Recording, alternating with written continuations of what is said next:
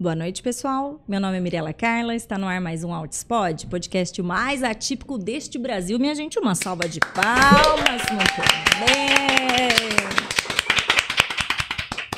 Esse nosso estúdio hoje foi super movimentado aqui, gente. Por quê? Estou falando diretamente de São Paulo. Essa edição especial que está sendo gravada aqui. Por quê? Porque eu quero sair do mais do mesmo, entende? Conversar com mais pessoas, mais profissionais, mais histórias, né? O intuito do canal é levar informação gratuita e de qualidade para o máximo de famílias possível. Inclusive, se você está aí e não se inscreveu no canal, me dá essa bolinha, minha gente. Custa nada, custa nada. Já dá o seu joinha, comenta, compartilha, né? Ajuda a, a crescer essa rede. Quanto mais todo mundo participar, mais eu entender a relevância desse assunto e entregar para mais e mais pessoas, né? Então, colabore aí com o crescimento dessa rede de apoio, tá bom? E aliás, falando em apoio, meu agradecimento para a Clínica Singular da Gisele Albuquerque. Ela é psicopedagoga em São José do Rio Preto, uma grande amiga pessoal e que está apoiando essa edição aqui. Porque assim como eu, estamos assim alinhadas nesse propósito de difundir informação de qualidade. Então, Gi, muito obrigada né, por proporcionar essa gravação aqui. E solta o videozinho do nosso patrocinadora. Olá, meu nome é Gisele Albuquerque, sou CEO da Clínica Singular Gisele Albuquerque há mais de 10 anos atuando na área da saúde e da educação. A Clínica Singular é a realização de um sonho, que surgiu há 5 anos. Sonho este de fazer a diferença na vida do outro. Em nossa clínica, contamos com equipe formada, especializada e supervisionada por mim. Nossos atendimentos vão de 1 a 17 anos. Atuamos na área da avaliação e intervenção precoce, avaliação e intervenção de dificuldades, transtornos do neurodesenvolvimento e de aprendizagem, alfabetização clínica, psicopedagogia ABA, neuropsicopedagogia, análise do comportamento aplicada. Contamos com o espaço externo para desenvolver habilidades psicomotoras e o espaço Kids, onde os pequenos podem aguardar brincando. Aqui em nossa clínica, nós temos como missão transformar, que vale passar por essa vida sem fazer a diferença na vida do outro. É isso, pessoal. Então, você que é de Rio Preto e região, fica aqui a nossa indicação da clínica. A equipe é muito capacitada, a Gi é imparável, assim, ela está sempre estudando para tentar acolher o máximo possível as famílias, né?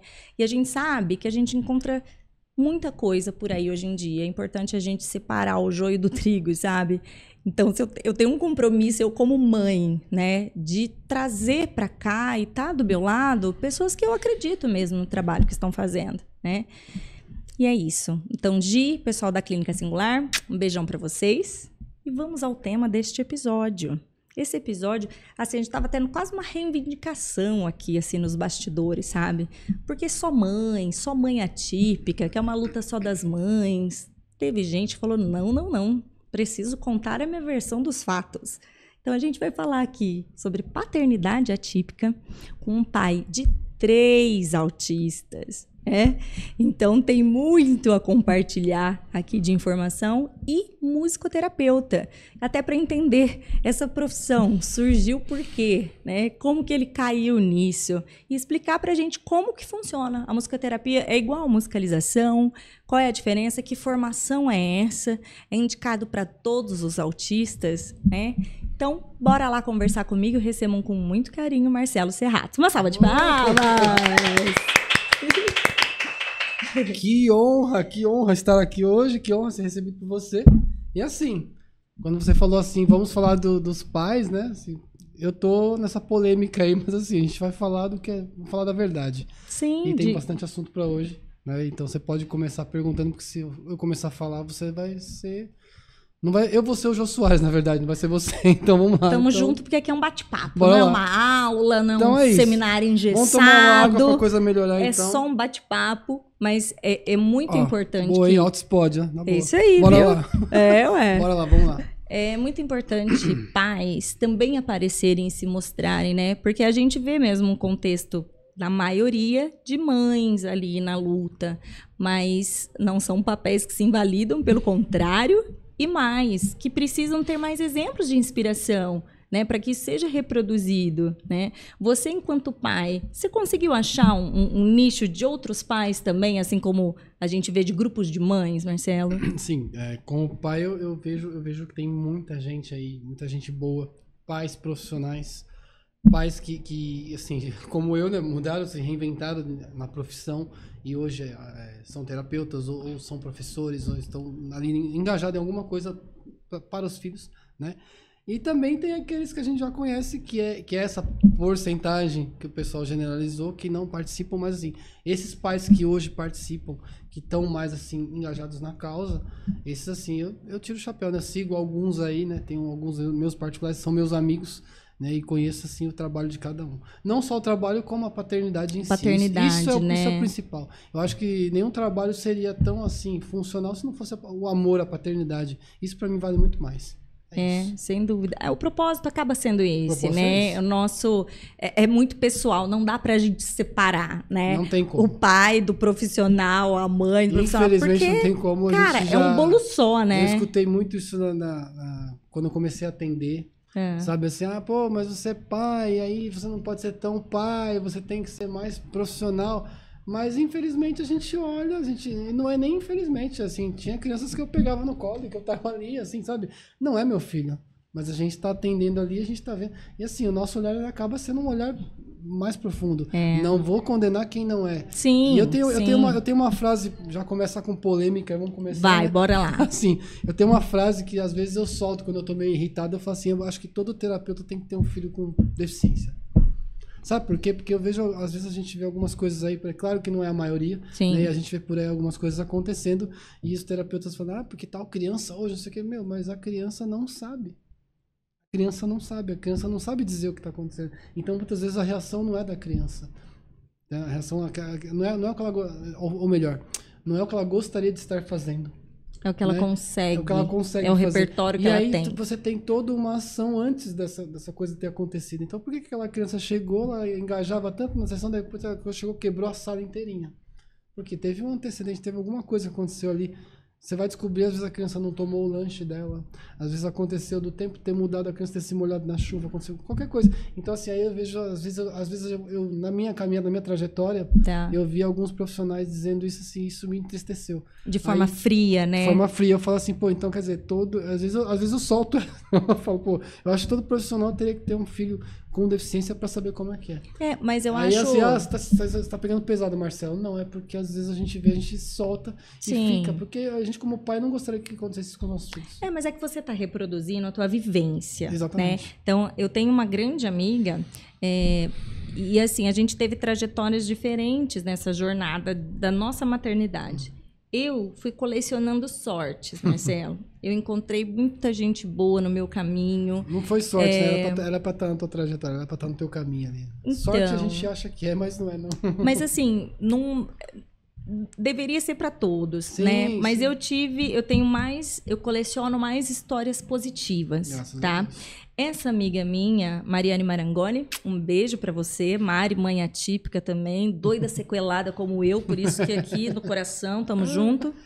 A Mari, ela já teve toda uma trajetória de muito sofrimento por profissionais despreparados, inclusive de agressão ao filho dela, de deixar no celular, né? Então, ela é muito é, combativa, o discurso da Mária de desconfiada e tal. Meu, isso é muito justificável por tudo que ela vivenciou. Ela não vivenciou a mesma caminhada que a minha, certo? Então, assim, generalizar é, não, não cabe a generalização, né? Mas o que a gente está compartilhando aqui são vivências, são exatamente, histórias. Exatamente. E quando a gente compartilha. Não são, to não são, todos, né? Infelizmente você vê um ou dois ou três aí que você vê na, na minha trajetória. É, eu, eu você não foi colecionando sorte? Não, graças a Não, é assim, eu tive Algumas? muito, muito mais sorte do que azar. Assim, Tá. assim, se você for contar nos dedos de duas mãos, é um em dez, assim, assim.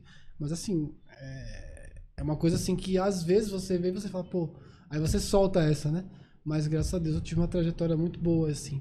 E claro, é, tem profissionais e profissionais. Infelizmente eu Sim. tenho que falar isso. Sim. Então eu também colecionei sortes. Isso, isso até como pai.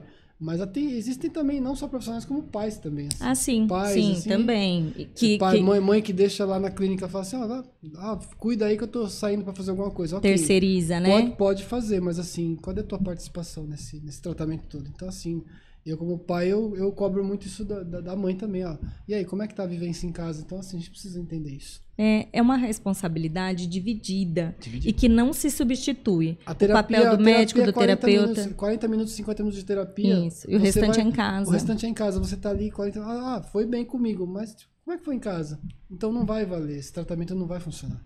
Então, assim, a família tem que estar engajada. Então é família, escola e terapia. É isso. São esses três pilares que estão dando sustentação ao tratamento do autista. E se a gente for generalizar, não é só o autista, né? Então, Ah, fica pra depois. Sim, sim. E aí, você hoje musicoterapeuta, Ah, mas hoje- essa não é a sua formação de base. Qual é a Não, sua não, formação? ixi, esse é um assunto, essa é uma longa história. Minha formação de base é tecnologia da informação. Certo. Eu fui, sou formado em análise de sistemas. Trabalhei 27 anos. Pra quem não sabe, eu sou 40, já tô 40, já tô quase nos 50. Tá aí. Você tem essa cara jovem aqui, mas eu sou quase 50. Ó, você viu nós dois, dois, dois bebês que a gente não entrega a idade, entendeu? Eu- eu- tem gente que acha que Eu tem tô menos que aí, não. 20. Eu não tô Mentira, tô aí, só eu- zoando, mas enfim. Não, eu acho ótimo parecer mais nova. É isso aí, Não que bom. quero parecer idade. Que bom. Nenhuma. É isso. Ai. Faz uns truques aqui, a técnica do óculos, né? É, a gente tá aprendendo uns se posicionar melhor na o câmera. podcast é bom pra gente ensaiar essas paradas aí. É isso aí. Eu sou assim, é isso aí. Gente, então, assim, a minha formação de base foi essa. Então, eu atuei por volta de 25 a 27 anos como, como analista de sistema. Comecei lá na, na- na informática básica, lá abrindo computador, mexendo. Hoje, é, não, não cheguei na programação, mas eu fiz muito trabalho de sistemas. Trabalhei com supermercado, automação comercial. Os caixas de supermercados quebravam, eu tinha que estar lá para arrumar. Tinha, cansei de ver sistema cair e tal. Enfim. E aí, na pandemia, a, a- a pandemia, sempre a pandemia, né? Eu já tinha estudado musicoterapia, eu comecei a minha formação de musicoterapia no, em 2018 para 2019. Comecei a estudar musicoterapia. Por quê? Por conta dos seus filhos. Vamos lá, aí outra história aí. Uma atropelando a outra. Vamos, Vamos só, vou continuar só do profissional, então, pra gente não se perder nos Sim, raciocínios sim, aqui, sim. como, né? Porque assim, na verdade, eu, eu fui mandado embora na pandemia e como eu já tinha feito a formação de musicoterapia, eu resolvi arriscar. Eu tive Vou dar propostas continuidade. Tive propostas de, de concorrentes de um monte de empresas aí, mas eu, até às vezes contra a vontade da minha esposa, vou denunciar aqui. Aham. Vamos falar mal da Liliana. É isso aí. Jamais. E aí eu falei, não, eu vou assumir, eu vou tentar, porque eu, eu amo o que eu faço. Então eu precisava, eu já tinha feito estágio, já tinha me formado, só estava esperando uma oportunidade. E foi quando aconteceu. E a gente vai contar esse capítulo aí mais tarde. Vamos lá, vamos lá, vamos continuar. Isso, e aí então, a musicoterapia veio pra você por conta dos seus filhos. Você Do- tem três filhos. Sim, a história dos meus filhos é assim. Ela veio, por- ela veio por conta do Rafa. O Rafa é meu segundo, é o do meio. Hoje ele tem 17 anos, é um autista nível 3. Tá? Então, vamos tentar contextualizar isso aí. O que, que acontece? O Rafa, ele foi o meu marco zero do autismo, foi o Rafael. Eu já tinha o Lucas, o Lucas tinha 4 anos até então, tudo dentro do- do- dos marcos, tudo bonitinho tal. Falava, conversava, escola, tudo certinho. Nasceu o Rafael, e aí com dois anos, pá, diagnóstico de TEA lá tal, a gente perdeu o chão, não sabia de nada, não sabia o que era autismo, enfim. Minha esposa já tinha uma formação como professora tal, então ela já sabia, já tinha, atendido- já tinha é, ensinado o autista na sala, tudo. E a gente foi atrás, eu, eu mesmo zero à esquerda, assim, totalmente leigo no, no assunto. Caiu o nosso chão, enfim. E aí, passou, o tempo foi passando, começamos a fazer as terapias, e eu queria entender como eu poderia ajudar meu filho né? Isso eu vou falar depois, né? dos do diagnósticos tardios depois, né? Então, assim, porque hoje a gente tem o, o Rafa que tem, tem dois, hoje ele tem 17 anos, ele tinha dois anos e foi diagnosticado autista clássico. Depois, depois, mais pra frente, a gente foi entender que o Lucas, que é o mais velho hoje, que tem 21 anos, ele foi diagnosticado tardiamente. Mas ele é um autista nível 1. Então ele foi, teve dois. O primeiro diagnóstico bateu no limite ali, mas não tinha certeza. No segundo, a gente já, já tinha mais certeza. Então aquela coisa do- da, da habilidade social já apontou bastante. Então, é, teve o diagnóstico ali cravado entre 12 e 13 anos. Então a gente já sabe. E o Theo, ele hoje tem 7 anos, e quando ele nasceu a gente já sabia que poderia correr esse risco, então a gente já teve, os, os dois anos já apareceram os primeiros sinais. Hoje ele é um autista nível 2. Então eu tenho nível 1, nível 2 e o nível 3. Olha aí, eu fui premiado, gente. Então, Não assim, é? Assim, a gente dá uma risada, mas não é nada fácil, não. Não é nada fácil. O negócio é. Mas, eu- mas rir, quando a gente faz, a gente ri das dificuldades, acho que é a Ah. melhor válvula de escape mesmo. Não tem, não tem outro caminho, assim, pra deixar um pouco mais leve, né? Ou é, ou é, ou é sim ou é sim. É. Não tem, não tem, a gente não tem escolha. Então a gente às vezes brinca, né? Então a gente passa alguns perrengues aí, mas a gente às vezes tem que levar na esportiva. E eu sempre digo, né? Tem dias que você está bem e tem dias que você não está bem. O dia que eu não estou bem, hoje eu já prefiro não sair, eu não faço nada, eu vou com ninguém pra rua, porque eu sei que eu não vou estar bem pra responder. Porque, porque a sociedade é isso, né? Às vezes acontece alguma estereotipia, alguma coisa diferente, um comportamento diferente, uma crise, alguma coisa, e aí você tem que ficar se justificando. Tem dia que eu tô com força total pra justificar. Eu nunca precisei brigar com ninguém na rua. Mas assim, tem horas que você não tá bem. Sim. Você não tá afim de falar nada. E aí você tem que ficar explicando, explicando. Gente, hoje a gente tem, graças a Deus, a gente tem bastante coisa, bastante informação. Mas antigamente era muito difícil, muito difícil. Então, assim, então tinha horas que a gente. Hoje ainda sofro disso um pouquinho, mas já, já aprendi. Menos. É, meio, e na verdade, acho que já mais calejado Bem, também, nossa, né? Assim, menos, não, não é novato Às nessa, vezes, às nessa vezes, luta. às vezes é mais com a gente do que com a gente mesmo do que na, na, na rua. Porque assim, é, os meus filhos gostam de, com exceção do, do, do Lucas, o mais velho, gostam de ficar, mais de ficar em casa. Mas os outros dois, meu filho, é rua o tempo todo. Eles gostam de sair o tempo todo. Pra eles é diversão garantida, entendeu? Se estivessem aqui, estariam aqui pulando aqui no estúdio aqui, estavam aqui. Eles gostam de rua.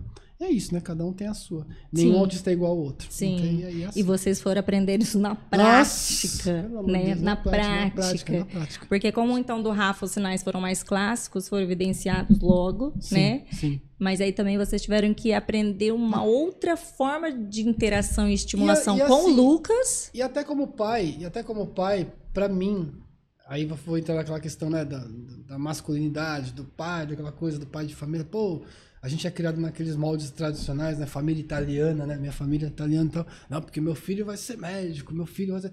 Meu filho era autista. E o meu mais velho, quando, quando, quando chegou a possibilidade do Lucas ter o diagnóstico, pô, outro, foi isso que aconteceu comigo. Então, assim, pô, outro, eu, não, eu, eu pra entender o diagnóstico do meu filho mais velho, eu demorei muito pra entender isso. Eu não, eu não cravava, eu não aceitava isso. Então, pra mim, assim, porque o meu filho sempre. Meu filho, se você vê ele hoje, o Lucas, ele conversa, ele, ele não é de bater papo, mas ele conversa, ele fala aquilo que você pergunta. Mas hoje, hoje ele crava muito mais sintomas do autismo do que antes. Mas assim, quando era criança, não passava despercebido. É porque a demanda, A das demanda. crianças é muito menor, Exato, certo? exato. Então, aquela criança que, ai, tudo bem, não cumprimentou aqui, ou Hoje se isolou. é- mas aí após- vai crescendo, é diferente. Após a a, pandemia, expectativa é após maior. a pandemia, o Lucas só assim apresentou muito mais comportamento de interação social assim ruim do que agora, porque agora hoje ele tá completamente isolado em casa. Você tem que brigar para ele sair do quarto. Hoje as, as coisas que ele faz é tudo online, faculdade ele faz online e assim é muito difícil. Porque assim, foi depois da pandemia que piorou a situação, porque aí isolou Porque aí isolou, parou aquela parte que é tão importante dessa exposição para dessensibilizar, E foi né? quando ele entrou na faculdade, ele já estava na faculdade, ele conseguiu encarar uma sala com 30 pessoas, 40 pessoas, pô, comemorei, né? Falei, pô, conseguiu. E aí chegou a pandemia, Pandemia. destruiu tudo. Enfim, mas a gente vai tentando levar. Sim. E agora a gente vai se reinventando, como sempre a gente vai se reinventando. É. Não tem outro jeito. Ou vai ou vai, né? Ou vai ou, vai. ou vai. É o sim, é sim ou É sim. sim, sim. Ele tá fazendo faculdade do quê? Ele tá, ele tá, estava, ele tá terminando design gráfico agora, que ele tem, ele é autodidata, mas está fazendo a faculdade porque ele precisa Da fazer. formação, É, né? formação. Assim. E ele estava fazendo psicologia, que ele sonhou em fazer psicologia, mas ele teve. Aí aí que tá, aí começa as coisas do autismo, né? Aí eu vou até. Posso falar abertamente esse assunto, porque né, ele teve um problema com o grupo. Primeiro, primeiro bimestre ele teve um problema com um grupo de fazer um trabalho. Ele fez o trabalho praticamente sozinho. Trabalhos em grupo, né? Normal. Sim. E ele fez, e como ele tem essa dificuldade de interação social, ele não falou pra ninguém que ele fez o trabalho sozinho. Quando ele foi ver o grupo, tava fazendo outro trabalho, sendo que ele não tinha comunicado aos outros que ele tinha feito o trabalho em si, e ninguém sabia. E ele achou que ele foi ignorado. Aí pronto, ele cancelou a faculdade. Ele cancelou a faculdade. Cancelou. Ele cancelou a faculdade. E aí, o que, que eu vou fazer? Eu olhei pra cara da minha esposa, o que, que a gente faz? Não faz. E ele vai ter que sofrer as consequências. Porque a vida é assim. É assim. Hoje ele tem só. 21 anos, ele precisa saber disso. Ele cancelou e ele não volta mais, porque na cabeça dele ele achou que os caras ignoraram ele. Sendo E aquilo foi uma feito. barreira tão grande, uma rigidez tão grande Não, e pra ele- disso que não. E pra ele, ele, ele já escreveu mais de 8 mil artigos aí de música, porque ele, ele se diz crítico musical. Então ele escreveu, só que tudo sites em inglês.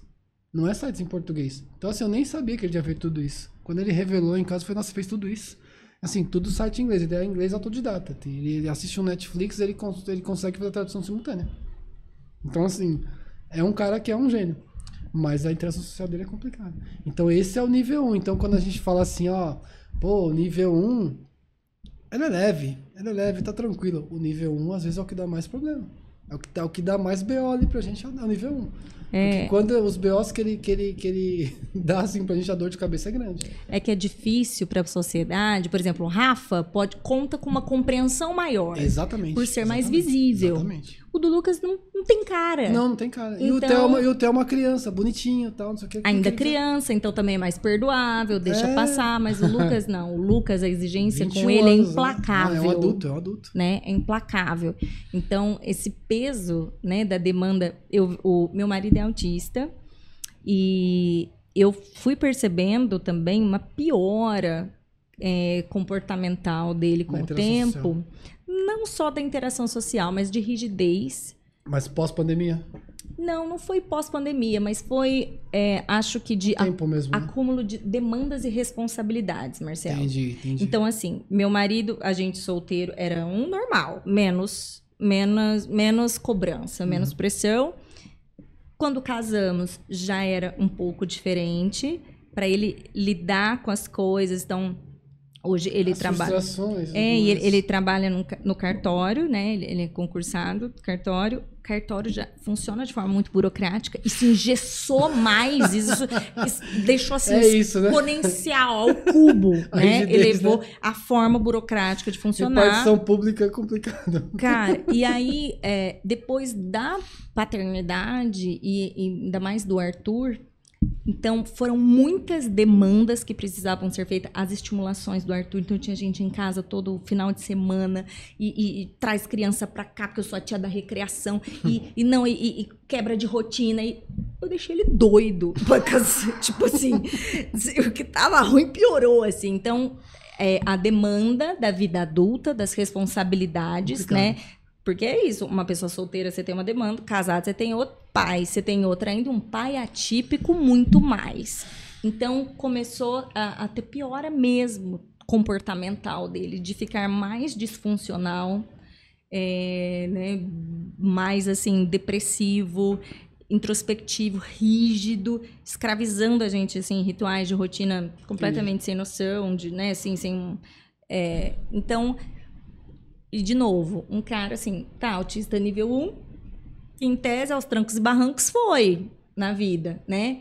Mas eu acho que na, na vida adulta, ela é, ela é muito implacável mesmo com um autista nível 1. Porque Exigente. essa Exigente. falta de habilidades sociais determina a tua qualidade de vida ou não, Infelizmente é isso. né? Das relações que você constrói com amigos, um casamento, entre pai e filho. E o próprio, o próprio convívio social, né? Que a sociedade é assim. Você tá numa cidade como São Paulo, uma cidade grande, uma cidade dinâmica. Tudo aqui, você olha, olha aqui a janela, né? Tá bonitinho hoje. Segunda-feira de manhã não vai estar assim. Vai estar vai tá cheio de carro. Então, assim, é, hoje lá no interior é um ambiente mais tranquilo. Sim. Então, assim, todo o lugar, o ambiente, quando a gente fala do autismo, quando a gente fala de fatores ambientais, tudo isso contribui. Então, assim, é, a gente, a gente que, que tem que ser metódico numa cidade que é dinâmica, complica um pouco, né? É porque, e, e assim, quanto mais rígido você for, mais sofrido é. Porque Sofrido é. não dá pra gente controlar todas as variáveis de um dia Não, inteiro. é muita variável. um monte de coisa que pode Muita acontecer. E a sua capacidade de lidar com aquilo, então, Muita do variável. Lucas, ele não conseguiu solucionar. Aquilo, assim, foi tão Ele- uma ele- barreira ele tão cancelou a grande. faculdade, ele Olha, cancelou. olha como, assim, né? é, o tamanho do impacto disso, né? Pra mim foi triste, porque assim, era a segunda faculdade dele, segunda graduação. E aí eu fui com ele lá, assim, a gente tá, tá quase terminando lá a FMU lá de design gráfico. Ele teve um probleminha lá com, com online lá também numa prova. Fui lá resolver, porque ele tinha uma vergonha de falar com a mas ele conseguiu desenrolar. Mas na hora que ele cancelou, não teve como. Ele, ele foi lá, ele mesmo cancelou sem falar com a gente. Você já cancelou? Já cancelei. Tô. Então vamos. Então agora, nesse momento, a gente vai respeitar. Mas ele vai ter que sofrer essas consequências. Lidar com as consequências é disso. isso. que a vida é assim. Dói na gente, mas ele vai ter que entender. Dói. Dói na gente quanto pais, assim, porque você vê o potencial dele. Você vê assim, quer dizer, tem toda a capacidade intelectual, cognitiva, de desenvolvimento, muito a contribuir. Mas aí o emocional, olha o peso do Peso emocional. Exatamente. O peso, né, dessa falta Esse é o de habilidade nível social. 1. Nível 1, gente, senhores e senhoras, nível 1. Esse é o nível 1. Então não fala, às vezes as pessoas falam pra mim assim, Marcelo, quem que te dá mais trabalho na tua casa? Eu, eu às vezes eu falo, às vezes é um, Sim. às vezes é outro. Pela, pela, pela ah, questão de manejo, Rafael dá mais trabalho é o nível 3. Mas a questão de quando você tem que bater boca, discutir, explicar, o Lucas me dá muito trabalho.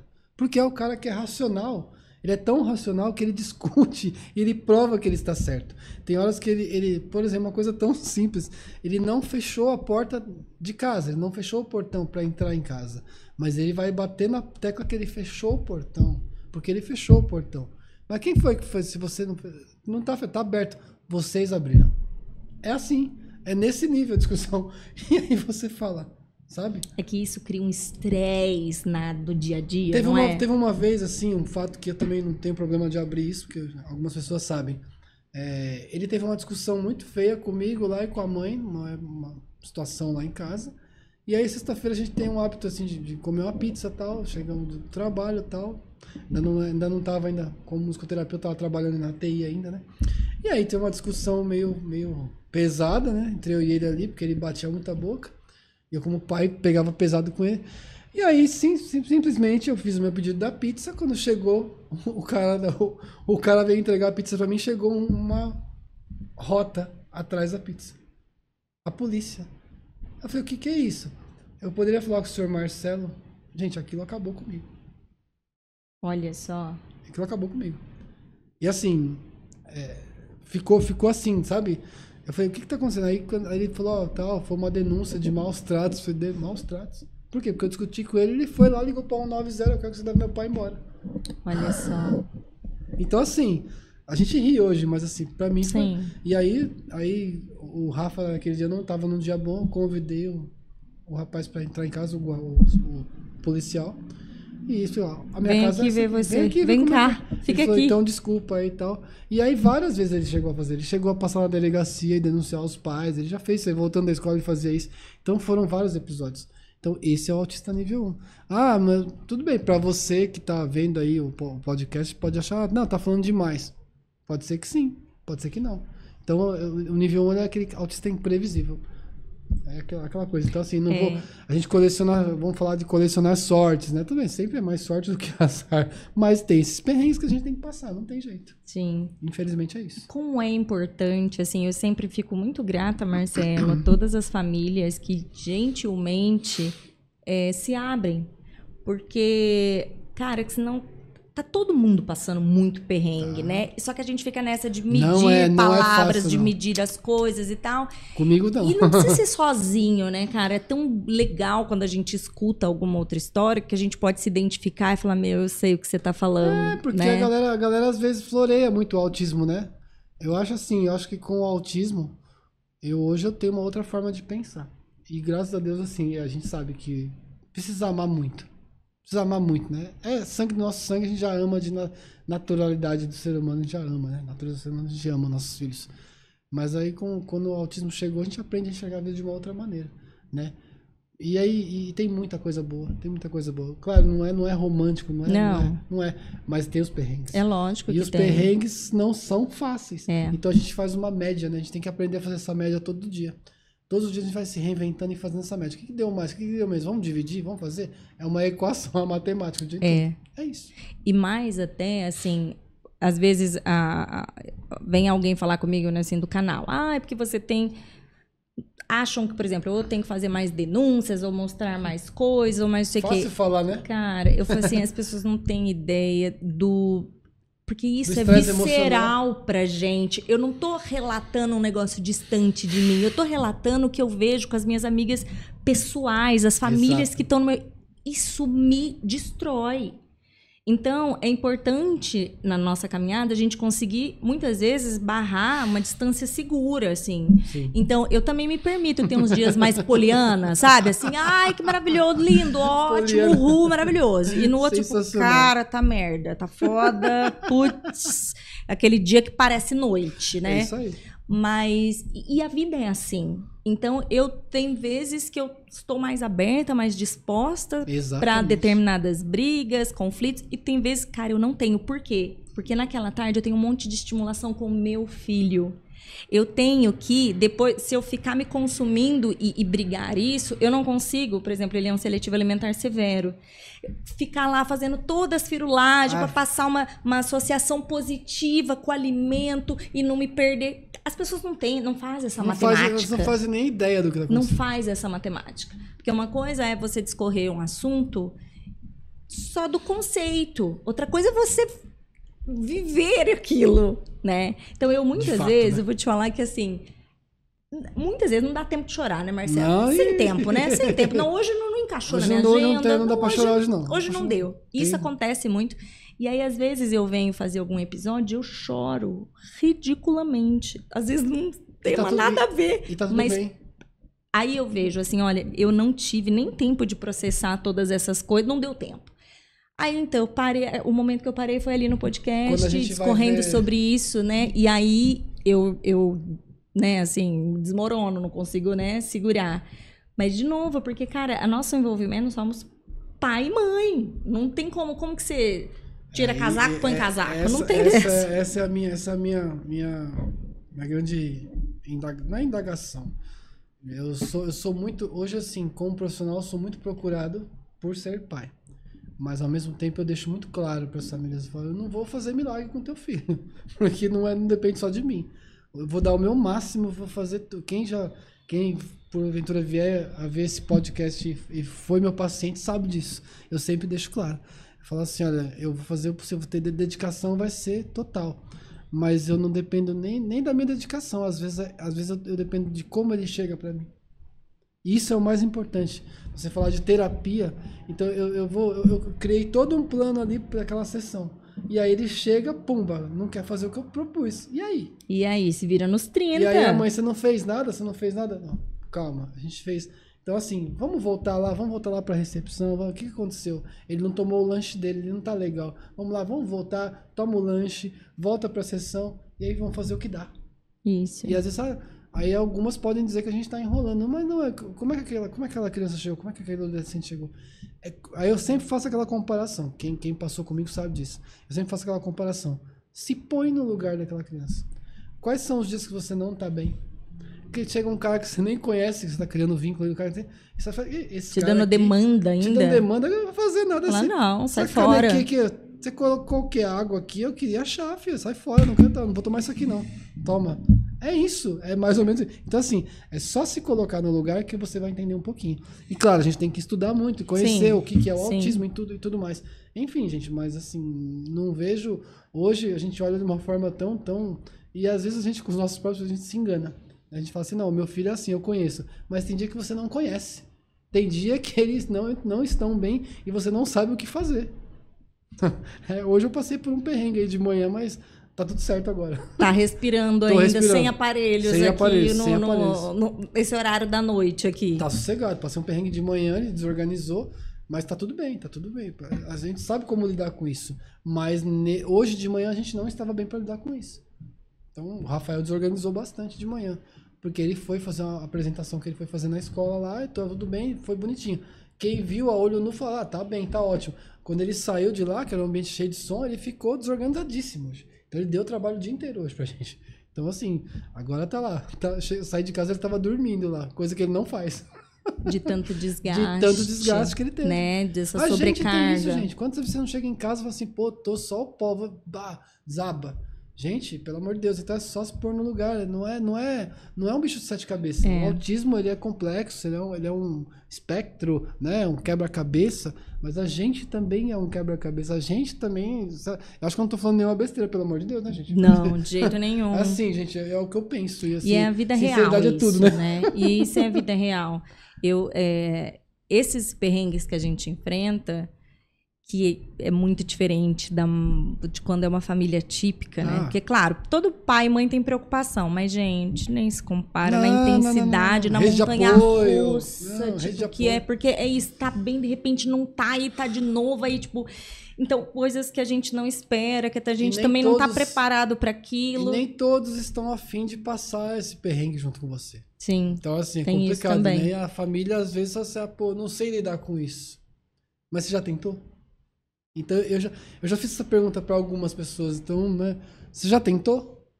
Vem comigo. Vem Dá cá, bom, vamos- isso, vamos vamos junto. estamos aprendendo Mas essa não rola. caminhada, né? Mas, muita, mas 99% das Não vezes tem. não rola. Não rola. A rede de apoio é complicado. Então, assim, a gente tem uma, uma carga pesada aí, mas é um assunto.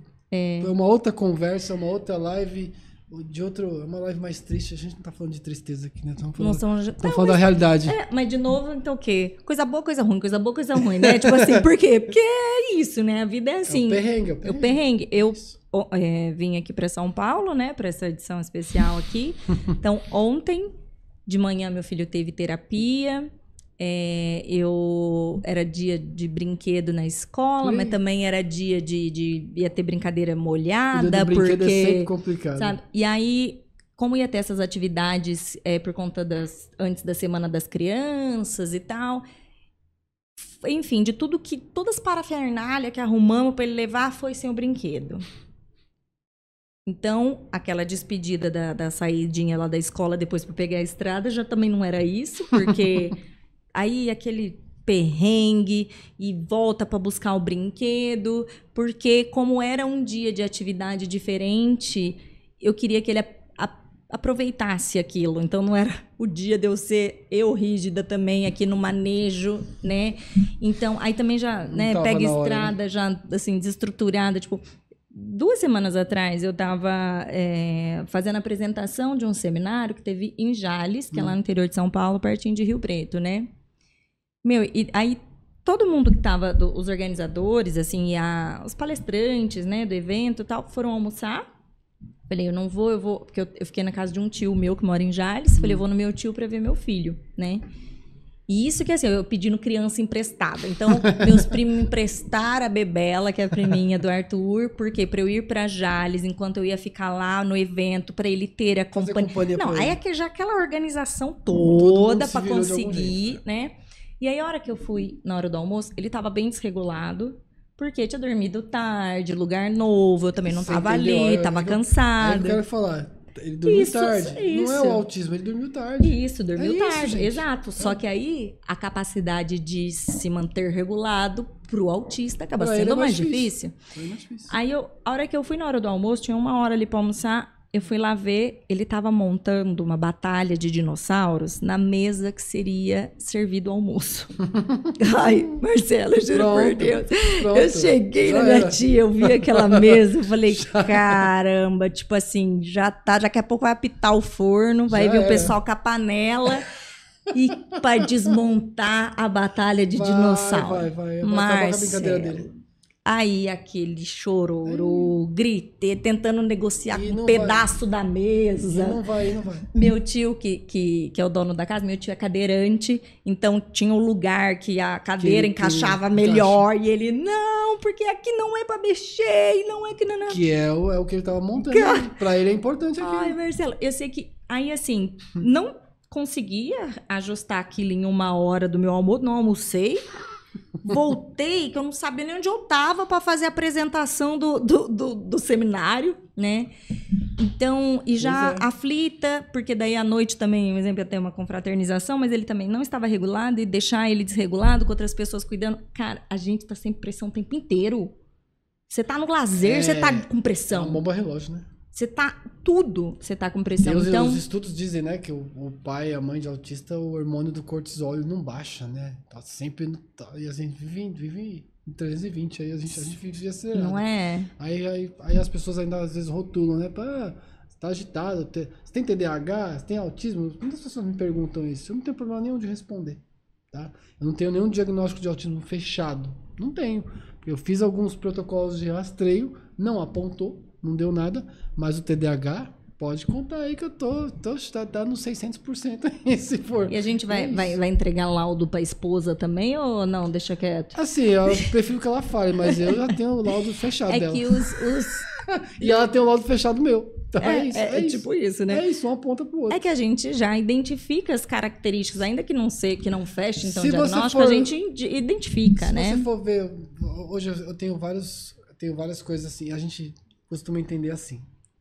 É, quando a família, a família atípica, ela vai, ela vai se tornar atípica, mas não assim. Ela já é atípica por natureza porque tem um autista no meio. Então assim, como você falou, né, do, do teu, do teu esposo, dele ser metódico. Então a gente acaba sendo metódico por causa da metodologia dos nossos filhos. Olha que louco. E assim, você vai, vai acabando né, entrando no, no eixo com eles. Então hoje, por exemplo, eu tenho coisas também que eu tenho que fazer com os meus filhos que eu acabo tendo que fazer tudo regradinho. E às vezes pinto os imprevistos. Eu consigo lidar bem com os imprevistos. Já a minha esposa não consegue lidar tão bem com os imprevistos. Não quer dizer que ela seja autista ou não seja autista. Isso não quer dizer nada. Porque o que vai fechar o, é o diagnóstico ali, é o, é o neuropsicológico, você ter um, um registro. Sim, cumprir todos os critérios. É isso, é isso. Então, assim, e eu, eu- quando as pessoas me perguntam por que, que tem três, aí você vai começar a pesquisar na família. Então tem traços no meu, no meu sogro, tem traços no meu pai. Fala, olha, tem querido, deixa eu mostrar aqui a linhagem real Ah, do sangue azul, né? Sogro, Que eu brinco pai. que lá na minha casa tem pedigree. Tem, tem pedigree, pedigree, pedigree, né? pedigree. Se eu conhecesse minimamente o autismo, como eu conheço hoje, não dava pra eu fingir um espanto avô- no diagnóstico do meu filho, Meu né? avô, o pai do meu pai, ele, ele, ele, ele escutava eu, eu, especificamente, eu chorar e falava, tira esse moleque daqui, tira esse moleque daqui. Eu não queria ouvir eu chorar, porque o choro incomodava ele.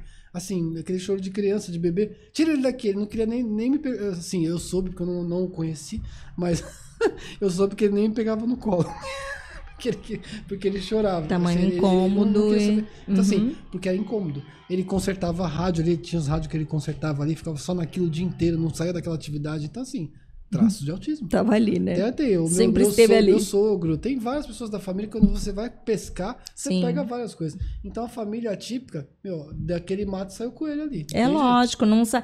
é, é muito simples. A hora que tem um diagnosticado, pode passar o pente fino no redor, que aí a gente jeito. entende E aí quando o as pessoas porquê. me perguntam, ah, Marcelo, você também é autista? Assim, não que eu saiba. Não que eu saiba, e tem muita gente que fica doido quando eu falo, porque quer ouvir eu falar que eu sou autista. Agora eu pergunto, o que, que vai diferenciar na minha vida se eu falar que eu sou autista ou não sou? Primeiro que eu não vou usar isso, eu- essa é a sinceridade bate, já. Teia, né? Vamos falar que é teia, né? Então assim, vamos falar. é, Isso não vai me diferenciar de ninguém, porque eu já sei me virar sozinho, eu já trabalho, eu já passo os meus perrengues, eu me viro sozinho. O que, que vai vai me ajudar a me compreender? Eu já me compreendo. Isso eu não vou usar isso a meu favor, porque eu conheço uns aí que, que eu não vou dizer os nomes, mas eu conheço muitas pessoas que ah, fez um monte de coisa, um monte de presepada na vida. Ah, eu sou autista. Depois ah, descobriu autista. E aí usa aquilo ao seu favor. Como desculpa, Como né? desculpa. E não é legal. E não é Eu- um abre alas pra isso, não, é? Exatamente. Porque então, eu é não- eu igual não vocês- tipo. Igual vocês com a questão do Lucas de ter deixado a faculdade. Cara, doeu pra caramba, mas é isso, é a consequência Ele da atitude dele, né? Então, eu também detesto isso e, e muitos autistas adultos que ficam, ah, porque não tem que mudar, tem que aceitar como eu sou. Não, Não, pera lá. Não, não. Não, pera lá. É isso, é isso. pera é lá. isso. Né? O Não. que mais tem essas, essas comunidades de autista adulto aí, tá feio o negócio. Deixa É pra lá, pula essa parte. né? É que, é, cara, primeiro que assim, eu falo que a visão de mãe e pai nunca vai ser igual a do filho, Não. sendo autista ou não. O que eu quero, o que uma mãe quer para um filho, nunca é o que o próprio filho quer, entendeu? Aí, assim, a alguns terão a, a capacidade de desenvolver isso sozinho e outros, os pais serão os representantes. E, e não tem como a gente não falar pelos nossos filhos, Marcelo. Como Não que. tem, não tem como. Ai, né? Tipo assim, ó. E eu já ouvi muito isso, ah, a família fica autista. Não é que a família fica autista, a família está dentro de um esquema que já foi montado ali dentro. Família. Não, você pega uma família itali- italiana tradicional, como a minha, todo mundo fala alto, todo mundo se Sim, vai é comer, isso todo mundo fala mesmo. gritando. Aquela coisa, pra nós é uma festa, mas tem gente que se incomoda com aquilo lá. Você Uhum. vai no restaurante, você queima o filme, todo mundo falando alto e tal. Mas, mas pra nós é divertido, pra nós é legal. Uhum. né? Então você pega uma família mais tradicional, aquelas famílias chiques, assim tal, não- você não pode falar nada. Então um autista nessa família, nossa, choca. Uhum, Choca. Sim. Então, assim, é, eu como família tradicional italiana, quando teve o diagnóstico do Rafael, que foi o primeiro diagnóstico, nossa, assim, eu ouvi algumas coisas assim, claro que ninguém nunca falou pra mim Mas eu ouvi, nunca tivemos um assim na família. Da onde veio? É dele ou é dela? Entendeu? É, é, assim, na época foi difícil ouvir isso, né? De, eu ouvi por terceiros, eu não ouvi da- das pessoas que falaram. Mas tudo bem, hoje eu compreendo e, e bola pra frente, Tipo, porque é, já passou, é, né? é, é ignorância. Mas é né? ignorância, é ignorância. Então, assim, ignorância não é nem do É sentido aquele- pejorativo, de ignorância, E de aí- desconhecimento E aí mesmo, depois, né? de, depois que isso aconteceu, a gente já descobriu vários casos na- nas duas famílias de autismo. Tanto na família da esposa como da, da outra parte. Então assim, é, gente, é assim, é nada como um dia após outro. Não é, Não, É. é, não é assim, olha o tempo vai te mostrar. Não é isso, é porque pode acontecer. Sim. Hoje o índice de autismo aí é isso, é um a cada 36 aí nos Estados Unidos aí, aqui tá mais ou menos perto disso. Sim, Né? Não tem os números aí, mas a gente sabe disso. sim. Então, a galera tem que Não é jogar começar- praga. Se você É. não é mãe de autista, não é tia, nem vizinha, nem vó, nem colega, você vai ser. Não tô jogando praga, é Não, não estatística. é, gente, é estatística. E aí, assim, e aí fala assim, ah, por que que naque... a primeira pergunta que fala, ah, por que que naquele tempo lá não tinha nada disso? Ah, é tipo que nem aquela a, a brincadeira que a gente faz né, do, do cara que é da família raiz, né? Pô, a gente tomava água da torneira, a gente dava de pé no chão, não, não, não acontecia nada. Hoje, eu fa- hoje a gente fala assim, pô, a criança pegou, meu Deus, eu vou no pediatra, não sei o que, o segundo filho, você, ah, não, tudo bem. O terceiro fala, tem almoço aí? é bem assim. Então, assim, mas assim, é, naquele tempo não tinha tanto autismo, né? Agora, assim, não era diagnosticado. É. Mas tem, você vai começar a pescar, a pesquisar, você vai ver que tem muita gente. Sim. E assim, ah, na minha, a gente tava, a gente se reuniu aí no, no- no- pessoal do colégio aí lá das antigas do colégio, a gente se reuniu pra conversar, tal, saiu o papo do autismo. A gente falou, pô, gente, se a gente começar a pesquisar na nossa sala de aula lá na oitava série, pô, tinha um monte de cara de inclusão e tudo tudo doido. Os caras falam doido, a gente fala doido porque a gente tá brincando. É claro que sim, não gente, né? ó, se vier É. com esses charupice É, aqui, porque é. eu não suporto que fique É com essas coisas. É, a gente é. não tá com formalismo, a gente tá dividindo experiências. Exatamente, E a é intenção é, aproximar. Não tem, É de- isso. tipo assim, ah, qual é o termo? O termo é que você se aproxime e a gente vai Exato. caminhar junto. Fim, é isso. É isso aí, isso aí, claro, é é? o objetivo. Então, assim, é isso aí. Então a gente vai, vai, vai olhar por que, que na- na- no passado não tinha, porque não tinha o diagnóstico. Simplesmente isso. E hoje, ah, não, por que, que tem tanto diagnóstico de autismo? Ah, porque onde que acontece? Como é que acontece isso? De onde que vem? Não, gente, é, é genético. E ponto final. E, e- e ninguém descobriu ainda de onde vem. Sim. Se fosse fácil assim, eu, meu maior desejo é que não fosse ninguém autista na minha família. E aí? É fácil descobrir isso? Não é fácil descobrir. Não. Por que, que o cara muda de humor de um dia pro outro? Aí vai falar, ah, não, mas isso é só bipolaridade, isso é só- DDH, não é autismo. Pra pessoa assumir a palavra autismo, é que é o BO. É, tem um estigma ainda É sobre estigma. isso, né? É o estigma. Então, você sabe até, Marcelo, que assim, eu quis. ó, Quando a gente teve o diagnóstico do Arthur, né? é, logo de cara já ficou muito claro o autismo do meu marido. Hum. Mas a- até então, ele assim, ah, não vou mexer é a com primeira isso. coisa que acontece é Não vou isso. mexer com isso e tal, não sei o quê. Só que foi, é o que eu disse, foi piorando com o tempo as questões comportamentais. E aí precisava de intervenção, precisava de ajuda, por quê? Porque, cara, tipo, tá todo mundo nos quimba, entendeu? Eu ainda- Todo mundo doido já, Tipo, né? Tá todo meu, mundo daquele jeito. Sabe, assim, e aí, de novo, então, pelo Arthur, que é meu filho, ele é criança, eu ainda falo e faço por ele, mas você é adulto, cara. Você precisa se posicionar como tal. E aí, é tendo as suas dificuldades, você vai buscar ajuda, porque senão a Você não consequência. deixou de ser autista e não deixou de ser adulto. Cara, exato. Então, é óbvio que eu espero mais de você e eu não vou aliviar. Exatamente. Eu não vou aliviar, né?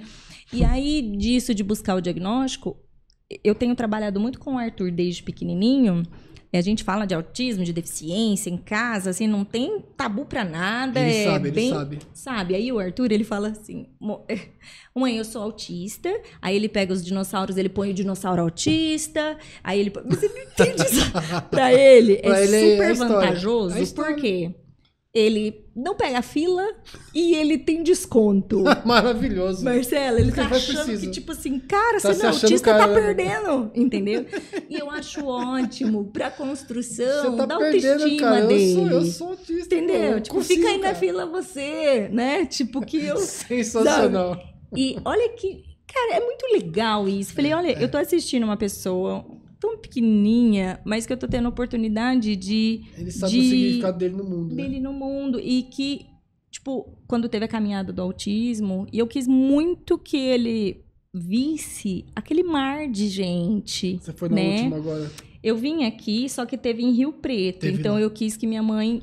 Eu tava aqui, porque eu, tava... eu vim pra cá. A gente, vai em, a gente vai em todas, né? A gente tava nessa última Então, também. eu vim aqui em São Paulo porque coincidiu com a avaliação neuropsicológica do meu marido. Que legal. Então a gente tava pra cá, pra ele fazer a, a A, cruzou, né? triagem- vocês estavam lá. estávamos lá. E aí, por que pro Arthur entendendo, né, isso que ele é mais? Então ele fica assim, mamãe, mas por que que ele começou a questionar por que que ele ia na terapia e outros amigos não? Por que que ele tem aquela rotina e outros não? E eu explicando que você precisa. Você estava com dificuldade disso, todo mundo tem dificuldade, todo mundo tem habilidades. Hoje a sua dificuldade é essa, a gente pode te ajudar, né? E, e aí eu falei assim, Roberto, você precisa ir atrás do teu diagnóstico. Primeiro, porque assim, tá difícil, né? Vamos buscar ajuda profissional, tá difícil. E segundo, que pro Arthur vai ser muito importante. Aí ele, por quê? Eu falei, porque o Arthur, ele é apaixonado no Roberto. Eles têm uma ligação muito forte, assim. Ma- Mas é, é, é, assim, é uma loucura.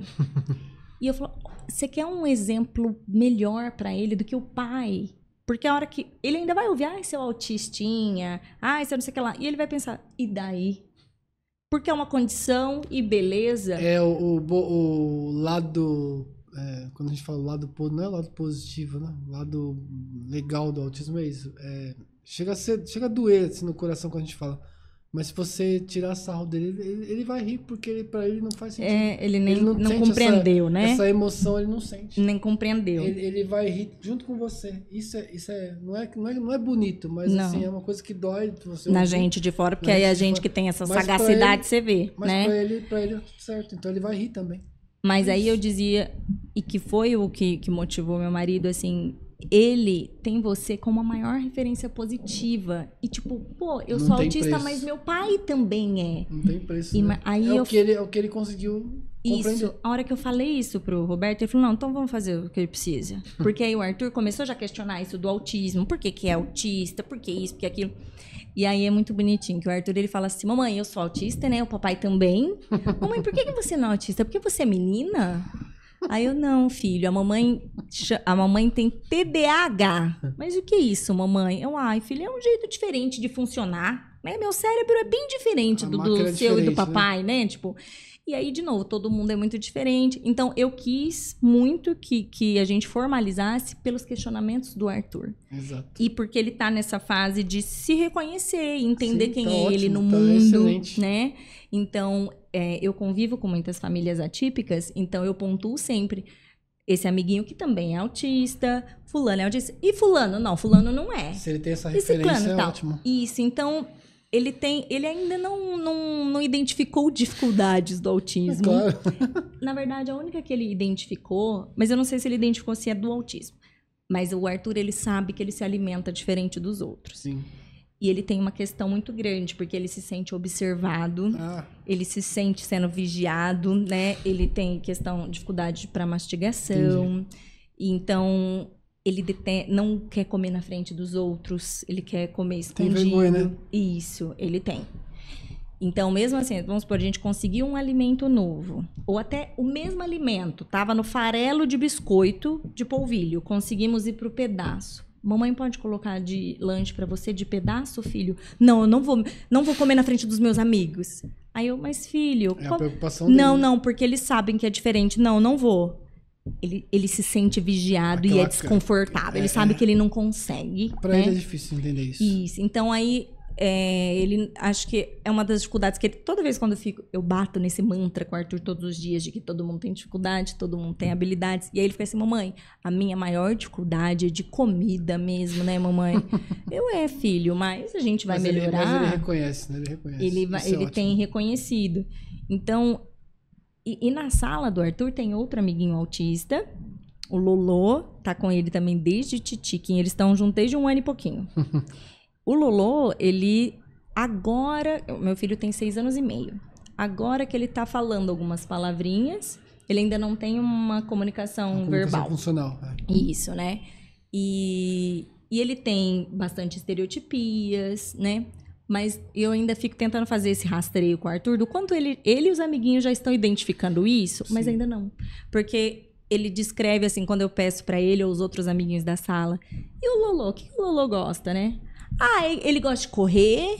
aí ele não gosta de, ele não gosta muito de ficar lá na sala, às vezes, e ele não gosta de brincar de montar. Então, eles enxergam é o Lorenzo, não é alguma questão. É, e é algo muito, é algo muito surreal, assim, pra nós é uma lição. Nossa. Pra nós é uma lição. Desculpa, Assim, sabe? é o que eu é. penso. Às vezes a pessoa olha, ah, nossa, você tá enxergando assim, tá romantizando. Não, não estou romantizando. É que pra nós isso é uma lição. Ele enxerga o Arthur, ele enxerga o Lolo. Isso, É isso. exato. Tipo, então pra eles, assim, é só porque, tipo, sabe, eu gosto Se mais disso, eu gosto mais tivesse- daquilo. Se a gente pudesse desfrutar da sociedade enxergando os nossos filhos como Nossa, eles são, não é. seria tudo maravilhoso. Mas não é. Mas não é. Aí a gente volta de novo pra sorte e o azar, né? Então é isso. Não é nem sorte e azar. É, é- é contar com a nossa sociedade que infelizmente precisa aprender muito. Precisa. Muito, muito, muito, muito, muito. Tá, tá faltando. Tá, tá, tá, tá, tá, tá Tá andando, mas. Tá melhorando, mas ainda Sim. precisa aprender muito. Infelizmente é isso. Mas eu sou uma otimista. Ah, a, gente, eu- a gente tem que ser, Tem na que ser, verdade, se a gente porque não senão. for- Se se eu ficar pensando, assim, o que mais, o que mais me dói com o pai, e eu creio que você tem o mesmo, mesmo pensamento, não tem como. Quando é você a não estiver for- não aqui. estiver aqui.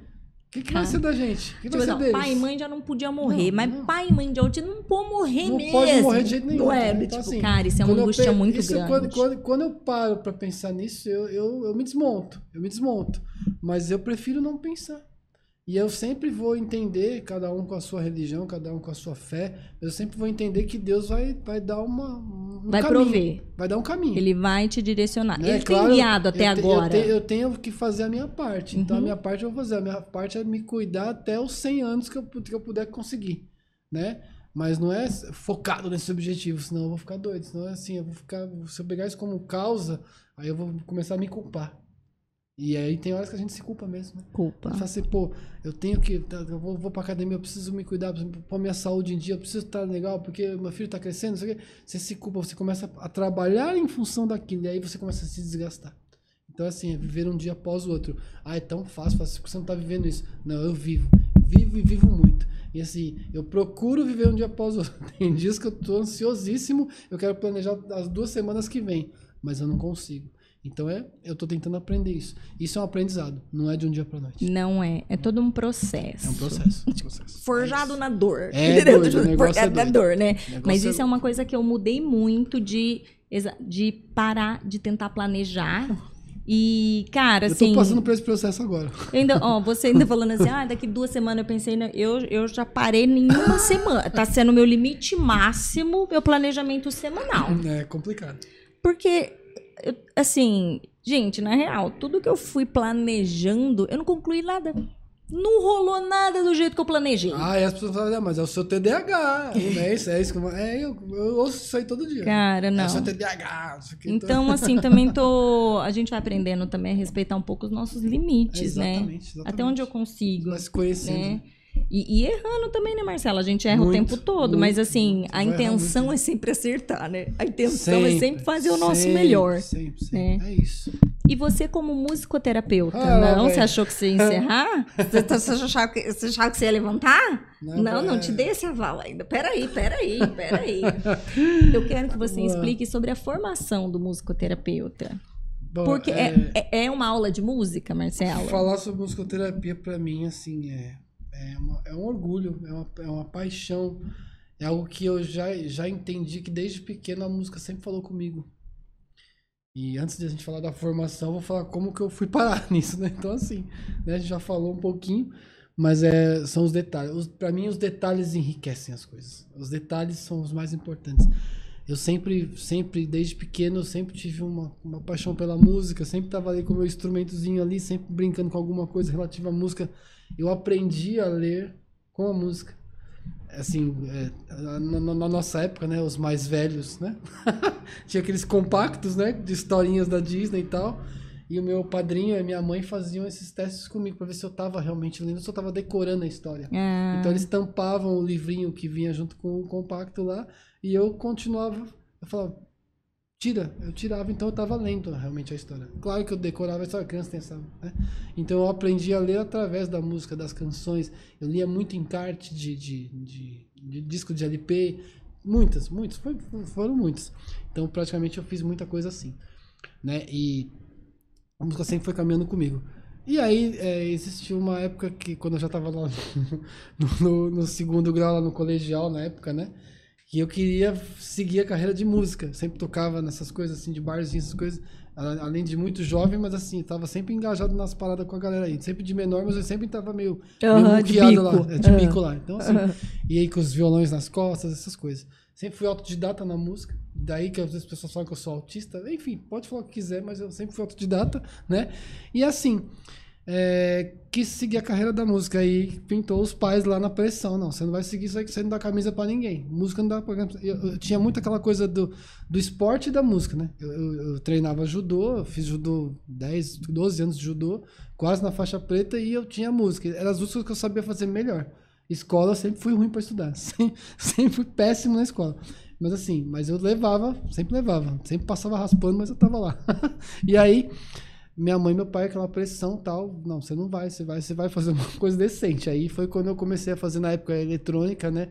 E aí foi, foi, foi pegando gosto pela informática e fui, me formei e fiz uh, uh, sistemas da informação. Foi onde eu me formei inicialmente. Só que a música sempre pegou.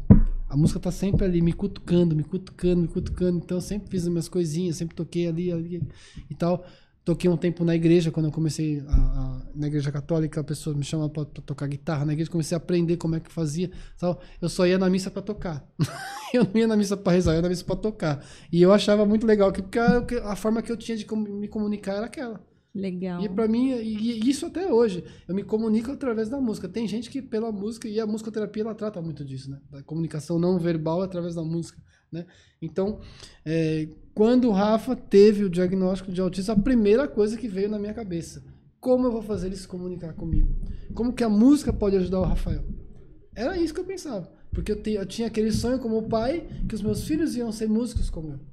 O mais velho tinha aquela habilidade, mas assim, aquela coisa, né? O Lucas tinha aquela habilidade, mas assim, não, não, não externava muito. Gostava de me ouvir cantando e tal, sempre tive essas coisas. Eles nasceram no ambiente musical. Eu tenho, na minha casa tem um estúdio lá. Tem tudo que você pensar, tem lá. Todas as, as tranqueiras que eu tenho lá, tá tudo lá.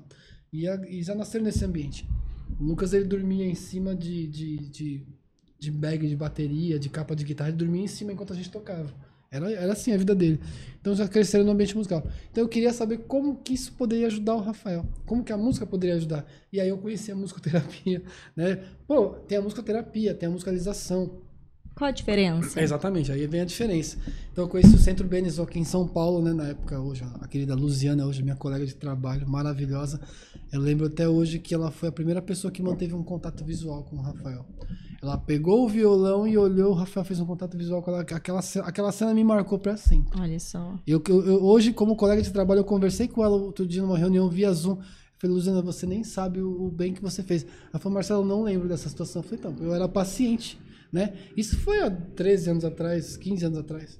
Né? E assim, foi o que me marcou. Eu falei, pô, eu, eu, é tenho, eu, eu, preciso conhecer essa parada aí. Eu preciso conhecer essa parada aí. O tempo foi passando, as terapias foram acontecendo, e eu sempre incomodado com a musicoterapia. Então eu perguntava para musicoterapeuta, né, como é, o que, que eu posso fazer em casa? Eu posso tocar alguma coisa? Não sei o quê. Não, você não precisa tocar. Você vai ter, ter, que sentir os sons. Como que é sentir o som? O que, que é isso? Não sei o quê. E aí vem a diferença. Vamos lá. E a diferença da musicoterapia para a musicalização. A musicalização você tem como foco o que? Você tocar um instrumento. Você tem lá, eu sou professor e você é aluno, então eu vou te ensinar a tocar um instrumento, vou te ensinar a cantar. Você vai ter um, ah, qual instrumento você mais gosta? É teclado? Então você vai aprender o teclado. Então você vai ter um foco de aprendizado musical. Certo. Na musicoterapia não, eu vou tratar de outras situações. Então aquela através coisa através da, da música. música. E aí aquela coisa, aquela questão do contato visual, aquilo me marcou para sempre. Como que através de uma canção, de um violão, aquela criança que não fazia contato visual, opa, de repente virou um contato visual. E coisa que ela não fazia. Tá, é uma magia? Não, não é uma magia. É a forma que o musicoterapeuta usou para atrair aquela criança. Através da identidade sonora, tem, tem, tem várias coisas que a gente tem que, tem que atribuir. E aí a musicoterapia, é, quando eu conheci realmente, de fato, fui estudar musicoterapia em meados de 2018, eu comecei aí, eu, eu levei um choque. eu levei um choque. Primeira aula, a musicoterapia área da saúde. Opa, área da saúde? O que, que é isso? O que, que eu vim fazer aqui? Eu não me, não me identifico com nada disso aqui, era da saúde. Que, que... Tô ficando doido. Deixei correr a situação, enfim. Primeiro que eu tinha feito a inscrição na pós-graduação, porque a musicoterapia hoje ela forma tanto pela graduação como pela pós-graduação. Né? Hoje a profissão não é regulamentada, mas se Deus quiser, até dezembro a gente vai ter um presente aí. Porque acabou de passar na, na penúltima comissão do Senado, essa semana teve aprovação. Tem mais uma comissão agora, e depois dessa comissão, se passar, Ah, já vai é? para a sanção do presidente ou veto. Então, assim, já está quase lá. Então, a musicoterapia, quando, quando eh, eu fui, fui me inscrever na pós-graduação, eu disse, disse assim, na cara larga. Falei, ó, eu sou da TI, eu não sou da da, da, da- educação, não sou músico, não sou, eu sou músico autodidata e eu tenho um filho autista. Serve para vocês? Ela falou. Aí a Natália Averino hoje, que é minha, também minha, minha amigona, minha colega de trabalho e foi coordenadora do curso, que eu tenho uma estima profunda, assim, uma professora que me levou para muitos lugares aí como musicoterapeuta. Ela falou assim: "Você está convocado. Você não está, você está convocado. Eu quero você." Desse jeito. Eu falei, e assim, e foi um dia que eu falo que foi enviado por Deus. Porque é- ela era de Santarém, do Pará. E aí a Sensupeg, a faculdade que eu fiz, ela era de. Ela, é composta por polos no Brasil inteiro. E aquele polo de Guarulhos, aquele polo desse tamanho de Guarulhos, que eu estava passando por Guarulhos, eu falei, pô, deixa eu ver se tem. Eu vi isso aqui na internet, Sensupeg, musicoterapia, deixa eu passar aqui. Eu entrei e falei assim, tá, eu vim conhecer a musicoterapia e tal. E ela nunca veio para São Paulo. Aquele dia ela estava em São Paulo, precisamente em Guarulhos, e encontrou comigo. Ou seja, Era pra ser, era né? para acontecer, era pra Sim. e, e, meu, e dali foi um caminho. Foi uma trajetória linda, maravilhosa. É, tem perrengue também, não, não é- não é fácil, né? E aí foi quando eu fui, fui conhecer de fato a musicoterapia, como é que era. E aí essa questão de ser área da saúde foi onde eu comecei a aprender por que não... É, quando a gente fala de musicalização... Ah, eu vou colocar aqui uma rodinha de criança, vou tocar aqui a Dona Aranha, as crianças vão bater palma. Isso é uma coisa.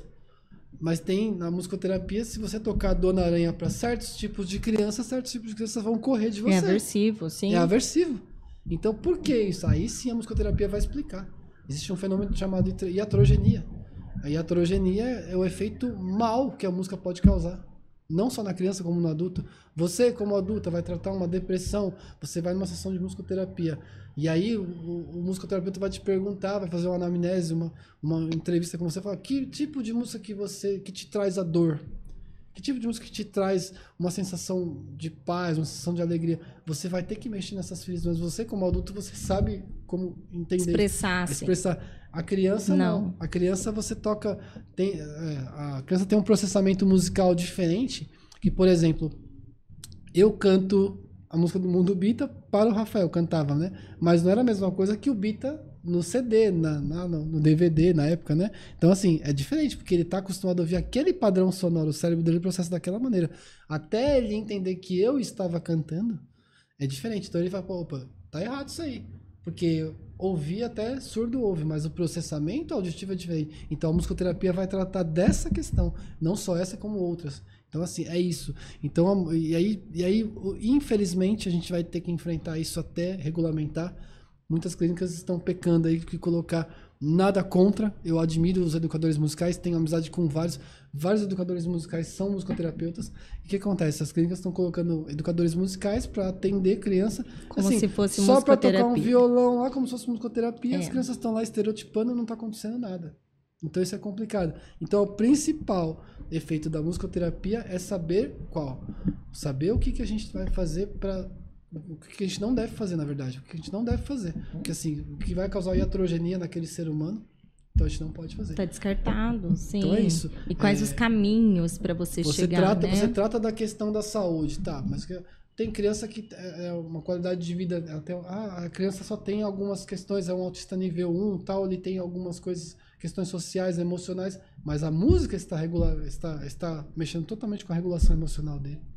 Então não é só uma questão de é, ah, a criança tá lá porque através da música ela tem um contato visual, ela tem, ela bate palma, ela tem uma habilidade social, mas assim, mas também tem questões emocionais, tem regulação.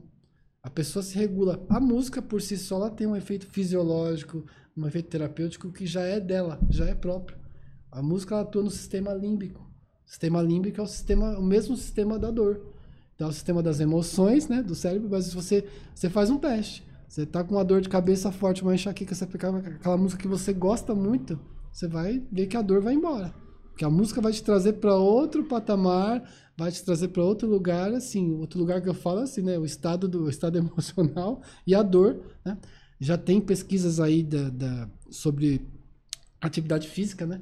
Que essa pesquisa é meio polêmica, né? Que assim, é que a gente produz, a gente tem um tem vários neurotransmissores que, que o corpo produz através da música e um deles é o lactato sanguíneo, né? É uma pesquisa que foi feita recentemente aí, mas aí tá em. o que, assim, que é? O lactato sanguíneo é uma, é uma substância que o cérebro também produz, que aí ele acelera a atividade física, a pessoa produz mais atividade física. Se ela ouve aquela música que ela realmente ah, gosta. Sim. Porque você vai numa academia, você vê aquele puta É, som alto lá sim. e tal. Mas tem os caras que estão ali, com o fone deles no ouvido lá, e os caras tá lá, pá, pá, pá. Só que assim, a tendência é você produzir muito mais porque você está ouvindo a música que você realmente se identifica. Então aquilo mexe com, com, a, tua, com a tua produção.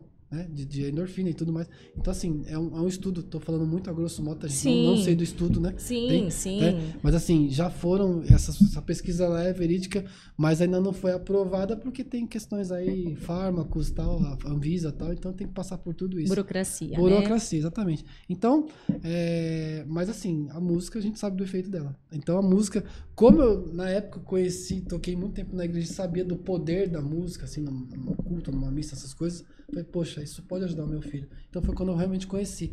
E aí a ciência explica tudo, né? Quando a gente fala de ciência, não precisa nem falar nada. Aí tudo casa, Hoje, né? hoje, assim, existe muito preconceito com musicoterapia? Existe muito, porque assim, a pessoa. E é- isso é muito natural. A pessoa não saber a diferença da musicoterapia com musicalização. É, Todo mundo confunde. Eu ia te dizer isso, assim, eu acho que é desconhecimento mesmo, né? Desconhecimento. Porque ainda é E aí, novo e, e aí- e são pouquíssimos profissionais, de fato, É, musicoterapeutas. novo, eu não, diria, eu não diria que se- não, não digo que seria novo, porque a musicoterapia existe desde 1974. Ou Né? seja, Mais ou menos aí, né? Né? Mais ou menos aí. Não, tô- não é uma ciência mas- nova, não, mas não é uma que foi se nova. popularizando Mas, assim, é- recentemente. É, que com o autismo isso É, teve- trouxe, teve um, teve né? um boom aí. Então, assim, mas as, as pessoas se confundem demais aí, mas aí quando a pessoa de fato vai conhecer a musicoterapia, aí sim a coisa. E assim, é, no início do- dos meus atendimentos aí na minha, na minha trajetória foi difícil, porque assim, você vai para atender um paciente, você vai para atender dois, aí começa, pô, mas será que é legal? E aí as mães começam a se perguntar, e aí, é, mas é legal? É? E a aula de musicoterapia, como é que é? Não é aula, né? Sessão, mas. E aí, mas é legal? Ah, vou pôr ele lá, porque lá vai ser mais livre, lá vai ser mais legal, porque não é, não é na mesinha, não sei o quê. Só que aí você vai desmistificando, né? O trabalho do musicoterapeuta é esse, é desmistificar isso. Claro, e aí tem aquela coisa, ah, eu vou com o tio Marcelo. Não, mas eu não sou tio, eu sou musicoterapeuta. Não, pra mim tudo bem, eu sou tio e tá tudo certo, tá tudo bem. É o tio da música, é o técnico, é o músico, é, mas não é o musicoterapeuta. Mas tá tudo bem, pra nós tá tudo bem, porque a gente sabe absorver isso e sabe usar isso a favor da criança. Sim. né? No meu caso, eu atendo muita criança. Mas assim, o musicoterapeuta é, é assim. Eu acho que por, ah, não vou puxar a sardinha pro meu lado, não vou falar que é a melhor, assim, mas assim, a- a- nos protocolos de avaliação de musicoterapia, a musicoterapia já, já se sustenta por si só. É, Trabalhamos- não, tem sido, foi reconhecido mesmo como uma terapia formal de Exatamente. ciência robusta, Ciência né? robusta. A gente, Então, já as- tem- gente de- trata de questões motoras, Sim, cognitivas, sim. sociais. Tem todo um protocolo. Eu tive a oportunidade aí agora trazendo, puxando a sardinha pro meu lado, né? Que você não sabe, mas quem for no meu Instagram sabe do que tá rolando. É, eu, eu, como TI, eu trouxe, eu trouxe essa, essa questão da bagagem da TI, eu trouxe para dentro da musicoterapia. Eu, eu, eu participei de, de projetos de automatização dos protocolos de avaliação em musicoterapia. Tudo que é tudo feito no papel, eu trouxe para dentro do, de um Office, de um Excel da vida, trouxe lá para a gente colher os gráficos lá da, da- dos resultados. E conseguir de- acompanhar, que genial, e hoje hoje eu tô dando aula em pós-graduação sobre os temas de avaliação. Então, eu tenho, Que tive legal. O, o mestre Gustavo Gatini é um dos meus professores e ele hoje me trouxe para dar aula na mesma pós que ele dá aula. Assim, uma honra imensa falar dele aqui, né? Que é um cara que, que viu meu trabalho acontecendo. Ele viu e falou, pô, preciso falar com o Marcelo Serrato, né? E a gente se conheceu pessoalmente recentemente aí. Ele falou, cara, é, você tem o meu aval, você tem o meu apoio, assim, foi muito emocionante falar com ele, assim. né, tem no meu Instagram tem essa publicação assim de, de ter feito um curso com ele ali e ele ter reconhecido o meu trabalho. Então assim, hoje eu tenho a honra de dar aula na, na- na pós-graduação do Centro Biomédico da Música e a minha disciplina própria vai ser automatização de, de protocolos de musicoterapia. Nossa, que legal. Assim, ele montou, assim, quando ele me mandou essa mensagem, assim, eu entrei em choque, foi no início do ele mandou assim, peraí, eu olhei assim, né? É um reconhecimento muito importante, É assim, por quê? né? Porque foi aquela Uma coisa que eu, eu, referência. trou- eu trouxe da, da, da TI a bagagem que eu tinha, porque foi uma necessidade que aconteceu comigo dentro do estágio. Ou seja, eu tinha que avaliar um monte de criança, um monte de papel para preencher aquela e coisa. aquilo era toda. disfuncional. Disfuncional, aquela coisa assim, de você entrar em doideira assim, fa- fazer conta, não sei o que, gerar o gráfico lá e no Excel e montar o gráfico. Gente, peraí. Não dá pra montar tudo no Excel? Dá. E aí, pô, eu já, eu já manjo da dos Paranauê do Excel ali. Então, pô, deixa eu pôr isso aqui pra rodar. Chamei um amigo pra, pra me ajudar e aí eu comecei a montar. Hoje eu tô dando curso, graças a Deus tô fazendo bastante coisa, bastante trabalho nesse sentido. Então a gente desenvolveu ali a. a- a- já tem a autoria da escala, né? Então, assim, a autoria da escala INTEP, que é o perfil individualizado. Tem a escala DEMUR, que é para crianças com autismo. Tem a escala MEL, que você aplica com a família. E tem o processo musicoterapêutico lá automatizado, que eu fiz todos os processos, desde a anamnese até o final. Então a gente montou. Então eu tenho parcerias aí com o Bruno Verga. O Bruno Verga é um, é um dos meus professores também, que é lá do Ceará, maravilhoso, né? E a gente tem tido parcerias assim nesse sentido. Para quê? Para trazer esses recursos para dentro da musicoterapia. Gente, a gente está falando de ciência, sabe? E a, e a gente, eu concordo quando falam assim, ah, o ser humano não é só um gráfico.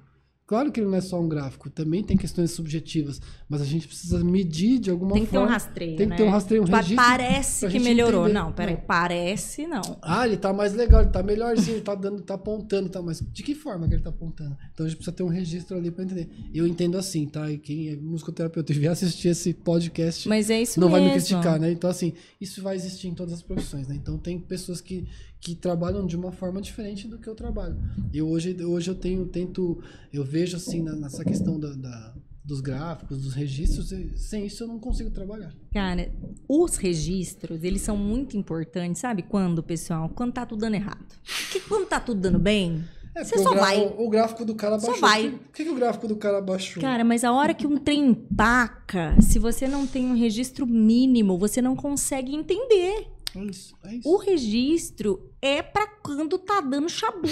Senão você fica assim, vendado. É, porque quando né? ele chegou aqui há seis meses estava assim. Por que, abaixou? Por quê? O que, que mas foi? baixou, mas baixou por quê? Porque, pô, eu só avaliei, né? Existe lá, eu tô falando de uma, uma das escalas, né? Que é a escala ENTEP. Ela tem os domínios e os subdomínios. Ah, então, mas nesse domínio aqui eu só avaliei os critérios de fundamento, só aqueles pré-requisitos ali. Eu não avaliei outras situações, outros subdomínios. Ah, mas agora eu passei a avaliar. Então ele vai pontuar teoricamente mais baixo, mas eu avaliei outras coisas, então tem uma gama muito maior de informações.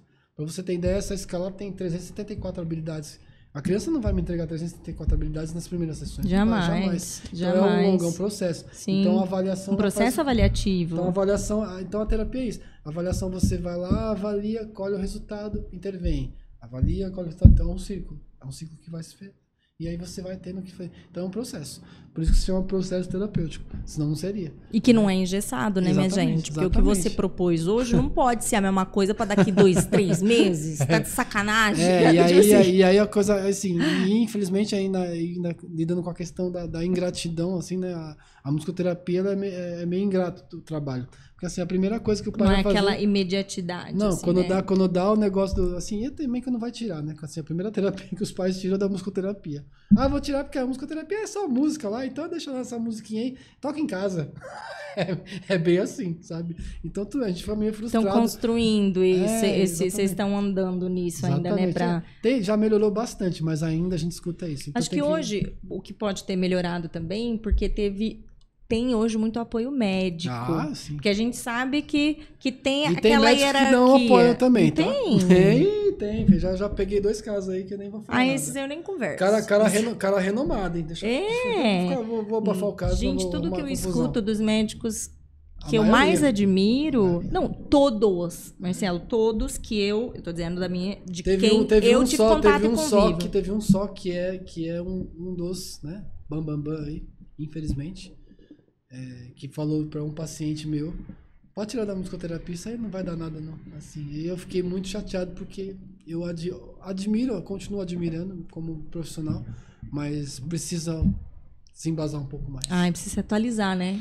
Tipo assim, é falta de atualização. É, é. Porque quem tá atualizado tem esses dados na Isso mão. isso me deixou muito né? chateado. E a, a mãe, e a mãe foi muito parceira. A mãe falou: Não, Marcelo, eu não vou tirar, porque ele tá evoluindo, ele tá, tá tendo. O paciente não falava, né? O paciente... Mas por que ele não fala? A música, não- a música vai ajudar na fala? Ela vai ajudar na fala. Mas existem outros caminhos antes da fala. O, gente ajudar na quer- comunicação. Exatamente, são canais Na de comunicação. fala. Fala Então, as é pessoas- outra etapa. As pessoas elas falam assim, pô, a primeira questão que você vê do autista, quando é que ele vai falar? É, É isso que a gente é a primeira aflição de todos. Sim, então todo mundo tem. Também Essa tive, urgência. Eu também tive. Hoje eu entendo, hoje eu entendo. Não só como pai tive que aprender, e como terapeuta piorou a situação. Tem que aprender mais ainda. Então, assim, é, existe um caminho para fala. Um Não dá caminho. pra pular etapas. Então, às vezes, a- às vezes a pessoa- a- a- aquela criança com a música, ela consegue fazer coisas que ela não faz com outras terapias. Porque a música já ela faz de uma forma, ela se comunica de uma forma diferente. Então, assim, a música ela abre canais de comunicação. De que forma? De várias formas. Várias Se eu formas. for explicar aqui vai até amanhã, mas é muito, são muitas formas.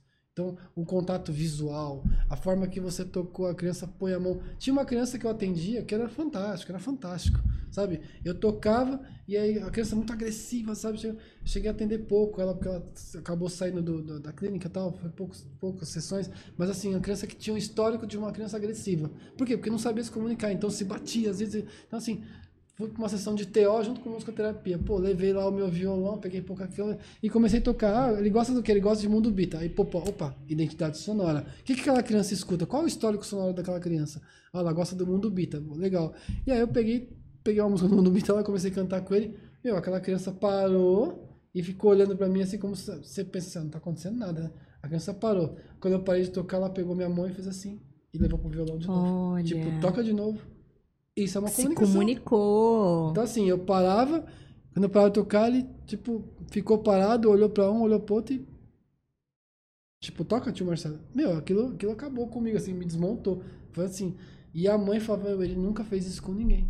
Por quê? Porque a música tocou aquela, aquela criança. E ele falou, pô, toca de novo. Então a maneira que ele tinha de pegar minha mão e voltar. Tudo bem dele pegar minha mão e voltar. Não tem problema nenhum. Pra mim foi maravilhoso.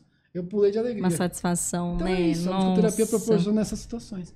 É, por isso que eu falo, a musicoterapia é maravilhosa. É uma profissão maravilhosa, é onde eu me encontrei e eu já vou ser muito mais além de. E aí não é, é um orgulho que eu tenho como pessoa. Eu já era musicoterapeuta antes de me formar, isso eu tenho certeza. Eu já, eu já tinha a música no sangue, eu já sabia. Eu trabalhei com dependentes químicos, eu trabalhei em grupos, eu fiz muitas vivências em grupos. Então, assim, eu já tinha isso dentro de mim, que eu, que, sem saber que era musicoterapeuta, né? Claro, eu preciso da formação, não é qualquer coisa, mas isso sempre caminhou comigo. Então, hoje eu tenho orgulho de falar. Passo perrengue pra caramba, sou autônomo, não é fácil, né? Tem Não. que não é fácil. Mas, assim, se eu tivesse que. Por isso que foi um dos fatores que na pandemia, quando eu fui, fui demitido da empresa de TI, eu não tive dúvidas. É Eu falei, agora. agora que eu vou ser musicoterapeuta É de agora. verdade.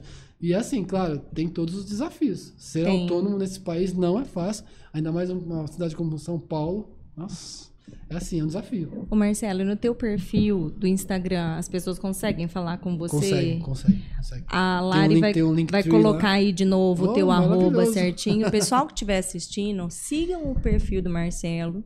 E quem for de São Paulo e região, procurem. Vocês estão procurando um profissional de qualidade? Aí, de novo, gente, de verdade.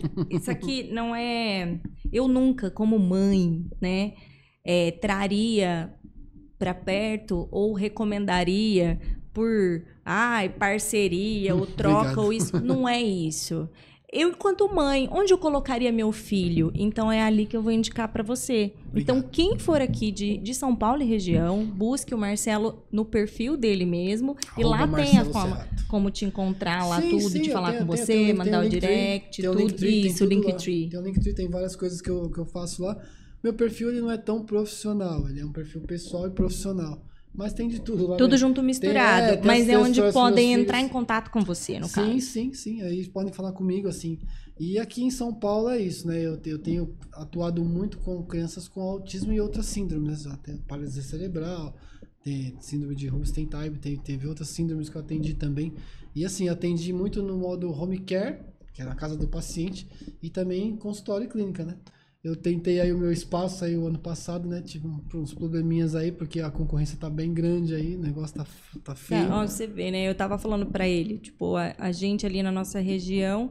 Agora, ali em Aracatuba tem a Simone Favarin, que tá Ah, atuando Minha amiga, lá. maravilhosa. Beijo, Simone. É, Simone já participou aqui também, mas é algo que a gente ainda fica muito a pé lá pro interior. Não tem profissionais É, aqui- aqui assim, existe- capaci- eu vou- capacitados, acho que não deve ter Não. muito em lugar nenhum, né? Mas eu digo, aqui agora já tem vários lugares Eu abrindo. vou falar uma coisa que também é, é- é outra polêmica aí, infelizmente a gente tem que falar, porque eu, como pai, eu fico indignado com isso, indignado, que é a questão dos planos de saúde. Não é a pauta da, da, da- nossa reunião. Não, mas aqui. pode ser, porque Mas, a pauta assim, é família e. A gente tá falando de plano de saúde, eu, eu penso assim, né?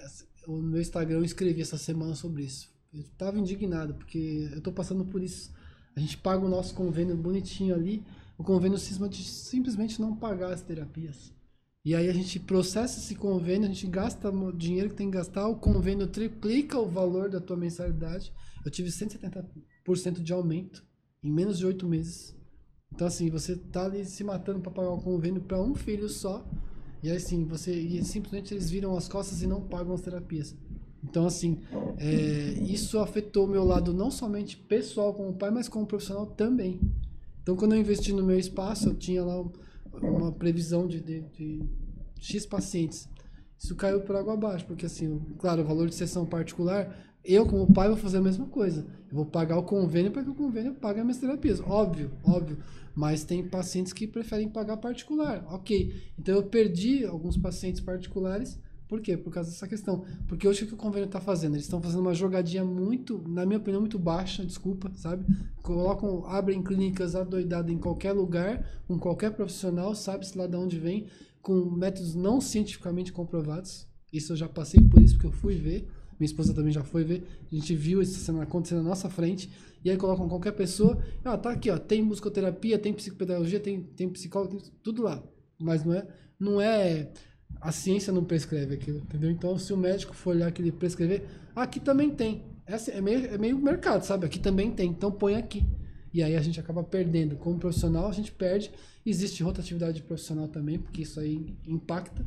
E é isso. Então, dos dois lados eu acabo tomando na cabeça. Então, E aí É. e você sabe que aquilo que está sendo oferecido não é gente, musicoterapia, assim, mu- né? não, nem só musicoterapia, como outras. Por exemplo, a a própria análise do comportamento. Nossa. Sabe assim, a minha esposa teve. A gente passou por isso recentemente. O- A Unimed, vou falar o convênio Unimed, vou falar aqui. Eu falo, Uhum. Não tem problema de falar. Eu, eu, inclusive eu marco eles direto, mas eles não me respondem. Enfim. E não é só eles. Ignorado com sucesso. É, e não, e não são só eles. E, e eles, eles mandaram a gente para uma outra clínica, queriam descredenciar essa clínica que Aqui gente tava. está. E aí queriam mandar para uma outra clínica. Tá bom, a gente vai lá ver. A minha esposa foi lá, era uma cena de terror, assim. Cena de terror, Caramba, assim, né? recepção lotada, atendimentos assim, entre aspas, em grupo, vai saber o que acontece dentro daqueles atendimentos. E assim, ah, qual que é a, qual, qual, qual a metodologia que vocês trabalham? Ah, eu trabalho com o método DASA. Que método é esse? O que, que é isso? DASA é uma ciência? Não, não- sabe, vocês têm aba? Não, é, o método DASA é, é um, é um método que a coordenadora da clínica criou. Peraí, gente, mas Não, a gente não acredita em Cadê, aba cadê, aqui. cadê, É aquelas cadê, o- assim. cadê o embasado? Não, tudo bem, ela pode, ela pode acreditar no que ela quiser, mas seja ciência, que faça direito. Então a musicoterapia é uma ciência, não só a musicoterapia, como outras ciências. Então quando a gente fala de musicoterapia, ela é uma ciência, não é magia, não é tocar música para crianças falando, não, é uma, é uma ciência. Nós estudamos os efeitos das, da música. Tem efeitos- comprovação científica Exatamente. disso, estudos robustos Ex- demonstrando exatamente. as Então, assim, respostas, O que, que os né? convênios estão fazendo? Abrindo essas clínicas à torta direito, de qualquer um colocar qualquer coisa ali, e aí falam assim, pô, aqui também tem. E aí tem mães, tem pais que caem nessa situação, caem nessa história. E é isso que está acontecendo. Então não só tá, tá matando o profissional que a gente é, e matando a gente como pai também. Então, quer dizer, a gente acaba perdendo dos dois lados. Então tá uma guerra. Hoje, plano de saúde, para você ter um plano de saúde decente, hoje tá uma guerra. Tá difícil. Quando você fala, ah, no- lá no interior não tem ninguém. Aqui em São Paulo a concorrência agora tá sendo essa. Então a gente Tipo assim, de, de quantidade e não de qualidade. nós estamos perdendo para nós mesmos. Porque tem profissionais que aceitam trabalhar nessas clínicas porque precisa trabalhar. E aí os valores caem lá embaixo, assim. Assim, tem, você tem que trabalhar muito para você. E aí eu vou falar. E aí a sua saúde mental vai para o espaço. Você entra em burnout. Quantos, quantos terapeutas aí que eu conheço que entram em burnout aí em pouco tempo? Porque tem que atender, atender, atender, atender, É. atender, Ai, atender, atender. Olha, a gente vive numa panela de pressão, né? A gente, aí, muita gente me falou isso na faculdade. Ah, mas você está fazendo faculdade de musicoterapia, pós-graduação, e aí você vai atender autista, sendo pai de autista, sendo pai de três. Eu vou. Eu tô aqui por isso, eu fui motivado por isso. E é o que faz a diferença no meu trabalho, é isso. É. Eu não sou melhor do que ninguém, mas eu tenho um olhar para aquela criança, eu, eu não, não tem da como. tua vivência, não, dá tem para dissociar. Gente, não tem é. como, não tem. Já respondi isso milhares de vezes para muitas pessoas, não tem como. Eu não consigo. Eu tive uma cena de, um, de, um, de um- uma criança é, pedindo pela outra terapeuta e a outra terapeuta passou e não fez contato visual com aquela criança. Aquilo, aquilo, me- aquilo me corroeu por dentro. Aquilo acabou comigo. Sabe, eu fui para casa com aquela cena, sabe? Eu, acho- olha, nem vou falar porque eu vou acabar expondo, vai ser pior. Mas assim, aquilo me corroeu, porque eu como pai vendo aquele como terapeuta... Não aceita, né? Não dá, não, dá, aceita. não dá, pra, não dá pra, pra dividir. Uhum. Naquele momento, ah, porque de acordo com a aba, se você fizer o, o contato visual, você vai reforçar a criança. Tá, reforçar em que sentido, meu? É. Não, A e criança se também. comunicou, e outra. pediu. Isso nem é aba também. Me desculpa, porque assim, né? A aba não, não fala que é pra gente ignorar as nossas crianças. Existe o acolhimento. Isso também está na análise do comportamento. Isso aí exatamente. é, é o aba da Shopee, entendeu? aba da Shopee. Né? Então, Porque não é. Eu Então, aplico eu- eu aba quando com o eu meu filho o coisas, eu tempo falo, inteiro. E eu não ignoro o meu filho. Eu acolho no que precisa. Eu dou limite, como vocês também fazem. Né? Mas, gente, é, é, ignorar isso de, de é, essas. Isso é um desrespeito. Desrespeito. É um desrespeito o ser humano. Você não faria isso com um Eu típico. sempre, eu sempre falo, eu sempre falei com os pais que eu atendo, com as mães. Eu vou atender o fulano ali, eu vou atender ele. O que ele tem, claro, tem um diagnóstico de autismo, tem um diagnóstico de PC, mas eu vou atender o fulano. O que, que a gente tem que entender como terapeuta? O que é melhor para aquele paciente? É, Não tem uma receita de bolo. Ah, Como que é uma sessão de musicoterapia? Ah, vamos cantar a música do Bom Dia. É, não é uma receita do- de Não, bolo, né? Tem paciente que quer a música do Bom Dia, tem paciente que Uhum. você começa a cantar. Não, não, não, não, Você não, perde não. ele ali. É isso. Então você tem que ir lá, conquistar os pacientes maiorzinhos lá, os de 9, 10 anos, pré-adolescente. Os caras já entram na sala querendo, querendo tablet pra jogar. E aí você vai no manejo ali, pô, vamos lá, você vai jogar, mas vamos fazer uma Legal. coisa primeiro? Então é isso. Você tem que tratar, você É. tem que ir comendo pelas beiradas. Eu vou tocar a música do Bom Dia pro cara de 10 anos e falar, ah, meu, vai, vai pra merda, entendeu? É bem assim, sabe? Desculpa. Mas assim, é bem Não, assim. mas é. Tem assim, tem uns, uns moleques que passam comigo lá que ele já chega na sessão. Ah, o tio tem tablet lá, vou jogar no tablet, jogar o Roblox, não sei o quê. Eu tive um paciente. eu tive um paciente com TOD. Esse foi o meu caso, assim. Ele é um cara. É um cara assim, ele é sensacional, ele me respeitava muito, assim. Mas eu tenho um cara assim, ele, ele chegou a, a jogar o Roblox na casa dele, ele, ele passou no cartão da mãe. E assim, e, aí ele me contou essa situação com uma naturalidade, assim, que ele, eu falei, pô, você acabou o cartão de crédito da sua mãe. E a mãe descobriu. Como é que ele conseguiu? Não, porque tava cadastrado o cartão na conta lá e o cara pegou ali na Google Play, tava, Tava e logado, fim. Tava logado e foi. E aí ele, pra ele era insuportável ele perder a conta do Roblox, porque a mãe queria ressarcir essa grana. E pra ele era mais importante a conta do Roblox do que a grana da mãe dele. Então assim, e eu tive que meio que chamar essa responsabilidade pra ele entender. E ele não entendeu, ele quase quebrou a minha sala do que eu fiz pra ele. Porque ele era Todd, ele era desafiador. Meu, pensa, então assim, olha o tipo de demanda que a gente tem. É. Então assim, ah, Márcia, você vai atender esse tipo de demanda e você vai ter que dar conta de três au- au- autistas em casa? Não, gente, eu tô dando conta de três filhos. Porque a demanda vai ser a mesma. E eu vou falar, eu vou fazer um desafio aqui. Não precisa ser autista, não. É filho, é filho. Filho, cachorro, é sobrinho, é enteado, é a demanda. Você estar aqui hoje é uma demanda. Sim. Eu vim, eu peguei trânsito pra chegar aqui. Foi uma demanda. Eu não sou autista, mas é uma demanda eu estar aqui. Então, assim, só porque autista é mais pesado? Então, peraí, gente, vamos, vamos com calma, né? Vamos com calma. Eu sou muito sincero, sabe? Desculpa, mas eu. Não, mas eu é tenho, isso eu tenho, mesmo. Eu tenho que falar. isso que É isso mesmo. Essas coisas me deixam um pouco. E a gente, enquanto famílias atípicas, a gente tem que se apoiar mesmo. E, Exatamente. e, e porque, cara, não é fácil a gente manter, não. A gente tá aqui, você descobre daqui, cobre daqui, descobre dali, né? Você tampa de cá, destampa Se de eu lá. fosse escutar as pessoas falarem assim, ah, eu não vou atender autista porque eu já sou pai de autista, não, não faria sentido nenhum pra mim. Pra que, que eu fui pra musicoterapia? Porque eu queria entender como a música funciona com meu filho. Ah, você é terapeuta do seu filho? Não, é óbvio, gente, eu não sou terapeuta do meu filho, mas eu faço muita estimulação musical. Aham. O Rafa canta. Quem tá no meu Instagram vai ver os meus vídeos com o Rafa. Quase toda semana eu faço vídeo com ele. Faço live com Legal. ele. Como esse moleque se comunica, gente. Eu consegui fazer um, um plano com ele sem querer, eu acabei fazendo. O Rafa gostava muito de Mundo Bita, mas o Rafa começou a, a engrossar a voz, assim, começou a ficar homem, né? Então, assim, o Mundo Bita já não fazia mais sentido pra ele. Então não era infantilizar aquela, aquele cara. Então a- o, o Bita teve uma sacada. Eu, eu, eu sou muito fã do mundo Bita, porque assim, o mundo Bita é a sacada Musicalmente. musicalmente o cara é bom. Assim, ele trouxe um repertório do, do, do, do mundo do um repertório popular MPB, ele trouxe Lulu Santos, ele trouxe Gilberto Gil, ele trouxe várias músicas assim do cotidiano para o mundo Bita. Então se você vê a, existe a Rádio Bita, né? A Rádio Bita traz essa questão, então traz Caetano Veloso, traz todos esses esses perfis Legal, eu não, não seu- acompanhei ao esse. seu Valença, Ivete Sangalo, ele traz, ele traz tudo isso para o contexto do mundo Bita. Então tem lá o, o personagem lá, o Gilberto Gil, lá o Milton Nascimento, tudo desenhado igual o Que mundo Bita e tal. legal. E ele trouxe essa versão para o mundo Bita. Então o que eu comecei a trabalhar com o Rafael dentro de casa? Trazer essas questões para dentro dele, assim, que já na, na a questão dele assim individual, trazer essa- esse repertório da Rádio Bita, da Rádio Bita para ele.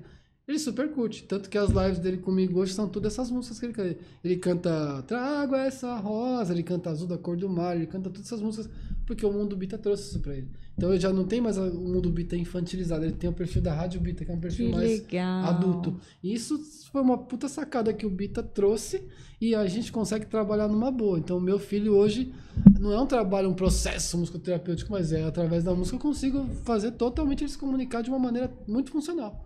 Hoje o Rafa, ele é autodidata, você vê alguns vídeos no Instagram, ele tá tocando comigo lá, ele aprende de ouvido, ele toca de ouvido o teclado. Maravilhoso. Foi através desse trabalho que eu comecei a, a me comunicar com ele de uma maneira muito funcional. Marcelo, Isso. parabéns. É de se admirar mesmo, Ah, a de, tá- de demonstrar toda a minha admiração. é, sim, A merece. gente tá fazendo o que a gente pode, né? É isso, sim, né? Altis Mas pode. é isso mesmo. E, inclusive nisso, gente, de, até de rede de apoio, de a gente se apoiar, porque, cara, a gente tem que se reinventar. Todo dia. Só que a gente também tem que pagar contas, a gente tem que trabalhar, olha, equilibrar todos esses pratinhos não é aqui. fácil, não. é fácil. Então, isso também é a gente se apoiar. Então, de novo, galera de São Paulo e região, né, que tiver aqui, procure o Marcelo. Vai lá fazer uma avaliação com ele, conversa, vai entender. Se você tem dúvida, não, a música não é pro meu filho. Não, não estamos falando de musicalização, é diferente. É tratamento, é uma intervenção terapêutica. Tem, tem sessões de musicoterapia que eu sei que eu vou falar pro pai e pra mãe. Infelizmente não vai rolar tanta música que. Ah, ele tocou a frustração do pai e da mãe. "Ah, Ele tocou hoje, não, ele não tocou. E acho que ele nem vai tocar. Existe uma coisa muito, muito séria na musicoterapia que é assim, tem pacientes, né, tem pacientes que, que eles começam a desenvolver musicalmente dentro da sessão. Isso é muito natural. Tem um paciente de 17 anos que, eu, que hoje, hoje ele, ele conversa comigo com o WhatsApp hoje. assim. Então ele, ele chegava na. na- ele, ele desenhava em aplicativo instrumentos musicais, tocava no aplicativo bateria, comecei a mostrar a bateria pra ele. Eu levei a bateria dentro da sessão. Eu botava fogo na clínica lá, assim. Eu trabalhava. Mandar um beijo pra Karine da Psicofonosim, que é a clínica que eu trabalhei, a minha primeira clínica. Assim, eu, eu levava a bateria, ela, ela liberou tudo essas loucuras, ela liberou. Eu tinha, tinha uma bateria dentro da sala porque o moleque se identificava com a bateria. Ele gostava de Charlie Brown Jr. Meu, eu botei o moleque pra tocar o Charlie Brown Jr. Acabava com a sala. O moleque se desenvolveu. Ele começou a. Eu, todo, todo final de sessão ele tinha que falar com a recepção. Então ele falava, bom, tchau, bom dia pra vocês. Ele começou a se soltar de uma tal maneira. E hoje ele tá fazendo conservatório de música. Então, Olha assim, que incrível. Ele desenvolveu musicalmente, né, dentro da sessão. Então eu indiquei pra família, falei, ó, agora Pode dar eu- eu- continuidade eu, eu, tô, aqui. eu tô por aqui. Eu não vou dar alta porque tem algumas questões sociais para desenvolver. Mas até o momento que eu tive com ele, que depois eu saí da clínica e tal, a gente criou um vínculo. Ele, hoje ele me manda mensagem no WhatsApp. Ele criou um grupo comigo lá e manda as coisas que ele tá fazendo. Então hoje ele tá no conservatório de música. Por quê? Porque ele desenvolveu aquela habilidade e ali ele conseguiu se relacionar com os amigos ali musicalmente. Hoje ele tem uma banda. Isso é maravilhoso. Então, assim, são coisas que eu colhi. Eu, eu tive que aprender isso dentro do meu trabalho. Sabe? É uma lição que você pode aprender com o melhor professor, mas o seu melhor professor é o seu paciente. É ele que tá ali te ensinando. É, E né? pra mim, isso para mim são casos que eu guardo no coração, assim. Quando ele, quando, é, quando ele, quando foi meu último dia de clínica, foi com ele a sessão. E assim, eu desmontei, assim, eu, eu chorei muito, assim, porque ele me trouxe um presente. Essas coisas que esses caras de feira hippie fazem, essas lembrancinhas, ele me trouxe uma bateria montada, assim, ele falou, toma, pra você, você que me ensinou. Cara, assim, assim Que eu demais. desmontei assim, ah, ah, terapeuta não pode chorar. Eu desabei, eu desabei, não tô nem aí. Eu desabei porque eu sou um ser humano e eu preciso desabar. E ali eu abracei ele e falei, cara, o que você precisar de mim, eu tô à disposição. E aí, de vira e mexe, a mãe o pai me mandam mensagem, ele, ele me manda mensagem. Pra mim isso é maravilhoso, foi uma conquista. É um autista nível 2 que o cara desenvolveu. Olha só, incrível. Então é. É incrível. E não fui eu, foi a música, foi a musicoterapia. Foi, foi tá, claro, foi o trabalho de muitas mãos, teve o trabalho de outros terapeutas, mas onde ele, ele mostrou, assim, a família testemunha isso, foi que a música despertou esse interesse nele.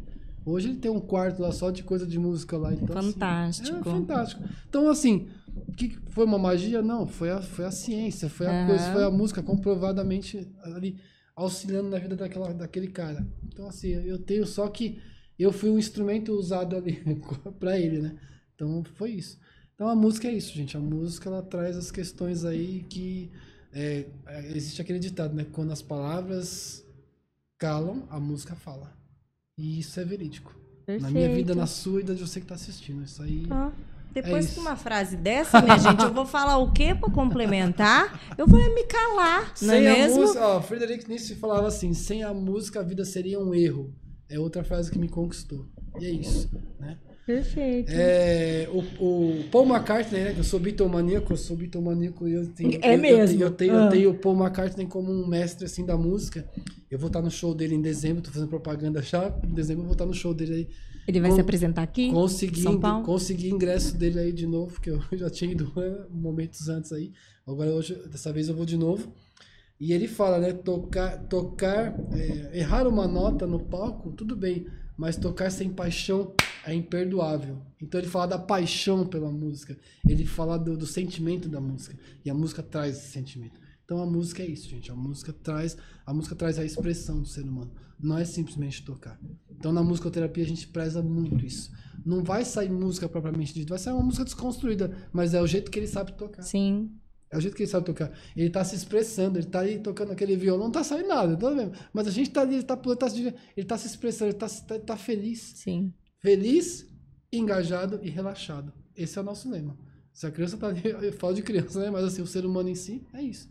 Existem sessões de, sessões de musicoterapia, é, sessões é, de musicoterapia receptiva, vibroacústica, por exemplo. Eu passo por essa sessão como paciente. Né? Eu tenho uma colega que faz essas sessões comigo. Então, quando eu tô lá, eu tô, semana passada eu fui, eu precisei um pouco. Estou fazendo um processo ali de cinco sessões. Eu, eu deito numa cama, que é uma cama comum, uma cama que você vê aparentemente comum. E é o estrado da cama é um estrado fechado e embaixo ele tem 42 cordas afinadas de violão, afinadas em Ré, numa frequência de 432 Hz mais ou menos. Então quando você toca, você faz aquele barulhão. Aquilo vibra no seu corpo e mexe com algumas áreas de ansiedade, algumas áreas de depressão. Nossa, que fantástico. Dependendo da forma que você toca, você tem a sua forma de usar a técnica correta para você tratar certos sintomas. Então, assim, é uma sessão de musicoterapia sem música. Olha só. É uma sessão sonora. A musicoterapia não é só a música, a música seus elementos, o som, o timbre e tudo mais. Então é isso. É, não vamos confundir a musicoterapia com musicalização, que eu não tenho nada contra de novo. Mas é, é, a questão. Mas a musicoterapia, a música. Desse viés terapêutico mesmo, Exatamente. de tratamento. É isso, gente, assim, é, é, maravilhoso. Eu sou suspeito para falar. Eu me tornei musicoterapeuta porque eu queria ser musicoterapeuta e eu não me vejo fazendo outra coisa. Claro, eu tenho meus, minhas paradas da TI aí que eu pretendo levar mais pra frente aí e tal. Não, e é legal que Mas, você tá é conseguindo é... unir um pouco desses dois mundos, né? Tá, tá, tá, tá, tá assim, tá caminhando, a gente vai conseguir, tem muita coisa pela frente aí quando os protocolos começam a ser traduzidos, né? Agora tá, tá nessa fase. Então a gente tá tentando aí aliar. Mas assim, para mim tá sendo gratificante isso. Legal. Só preciso trabalhar e ganhar um pouquinho melhor, que o negócio tá ficando. Aqui em é São Paulo o negócio tá ficando que você falou, precisa trabalhar. E a gente, como pai, como pai, aí, aí sim eu vou trazer a questão atípica, porque eu, como pai atípico, eu preciso acompanhar os meus filhos. Eu não sou aquele pai que, você que pode só sair. foi lá e eu posso. Não, eu, eu, eu, eu, tento, eu tento hoje, é, o tempo que eu estou ali na clínica, eu trabalho numa clínica próxima de onde eu estou, né? E aí eu tento ali alinhar, fazer alguma coisa por ali e tal, resolver alguma coisinha por ali, mas eu estou ali com os meus filhos, dividindo a jornada com a minha esposa. E aí eu tento trabalhar perto. Então eu preciso trabalhar um pouco menos? Teoricamente, sim. Não posso mais ter uma jornada de 48 horas por semana, não dá para ser um CLT. Você não tá sozão, né? Eu, eu, você não, vai... eu não consigo, mas quando eu tava na TI eu viajava muito, eu tinha, não tenho nada contra, mas assim, eu não não, não, não dava mais. Quem faz, mas não dava mais. Então assim, a gente tem que ter isso trazendo para a questão atípica, isso aí é, é ruim, é ruim, mas é, mas é a questão atípica. É, Eu preciso disso. precisou. E aí a gente. Aí cai um pouco a- o, o salário. Isso é normal acontecer. É. E aí a gente vai tentando se virar nos Vai 30 outras tentando se virar. É isso, é isso. É isso. É isso. O que eu trouxe pra vocês foi exatamente a realidade. Não tem, não tem mistério, não tem maquiagem. Aqui é. assim, quem, quem me conhece sabe que o Marcelo é assim. Ele fala o que ele pensa e tá tudo certo. Marcelo. Espero que eu não tenha queimado o seu filme. Acha que é isso, eu agradeço demais você ter vindo aqui, compartilhado, tô muito feliz, tô muito feliz de ter participado mesmo. aqui. Feliz, assim, é uma honra pra mim estar aqui. Maravilhoso esse papo. Poxa, eu fico feliz Falaria demais. quantas vezes você me chamasse, eu estaria aqui. Não, faremos muito mais prazer, vezes. Inclusive, quero. Eu já falei isso para sua esposa, eu vou falar para você o meu humilde espaço, tanto do Altispod quanto do meu perfil, para divulgar o que vocês precisarem, o que vocês Divulga quiserem. Tamo lá, Vamos junto. fazer uma avaliação. né? Chega lá, chega com o tio Marcelo lá, que o tio Marcelo é gente boa. Isso é, mas é isso, gente. Vamos, vamos- a gente precisa buscar. Tem caminhos para isso. Então, o conhecimento vai, vai dar esse direcionamento pra gente, né? É E- isso. Marcelo, obrigado. Mais uma vez, muito obrigada. Bate aqui. É isso aí. Ó. Ah, bate aqui. Porque, ó, pra você ver o comprometimento, né? A gente tá aqui sabadão à noite, ele podia estar o quê? Com a família dele, fazendo Isso. 800 milhões de coisas, mas ele tá aqui. Por quê? Porque é um propósito de vida, né? É o de, de entregar, é de informar e de esclarecer. Porque o que a gente quer para os nossos filhos, né, Marcelo, só vai acontecer no coletivo. Só no coletivo. Não é só, não não é só pro meu, outro os caminho. outros, também, os outros também precisam. É. Então, é, é por isso, gente. Então, bora valorizar todo mundo, segurando a mão de todo mundo, tá? Muito obrigada. Fiquem ligadinhos nos próximos episódios. Um beijo pra vocês. Tchau, tchau.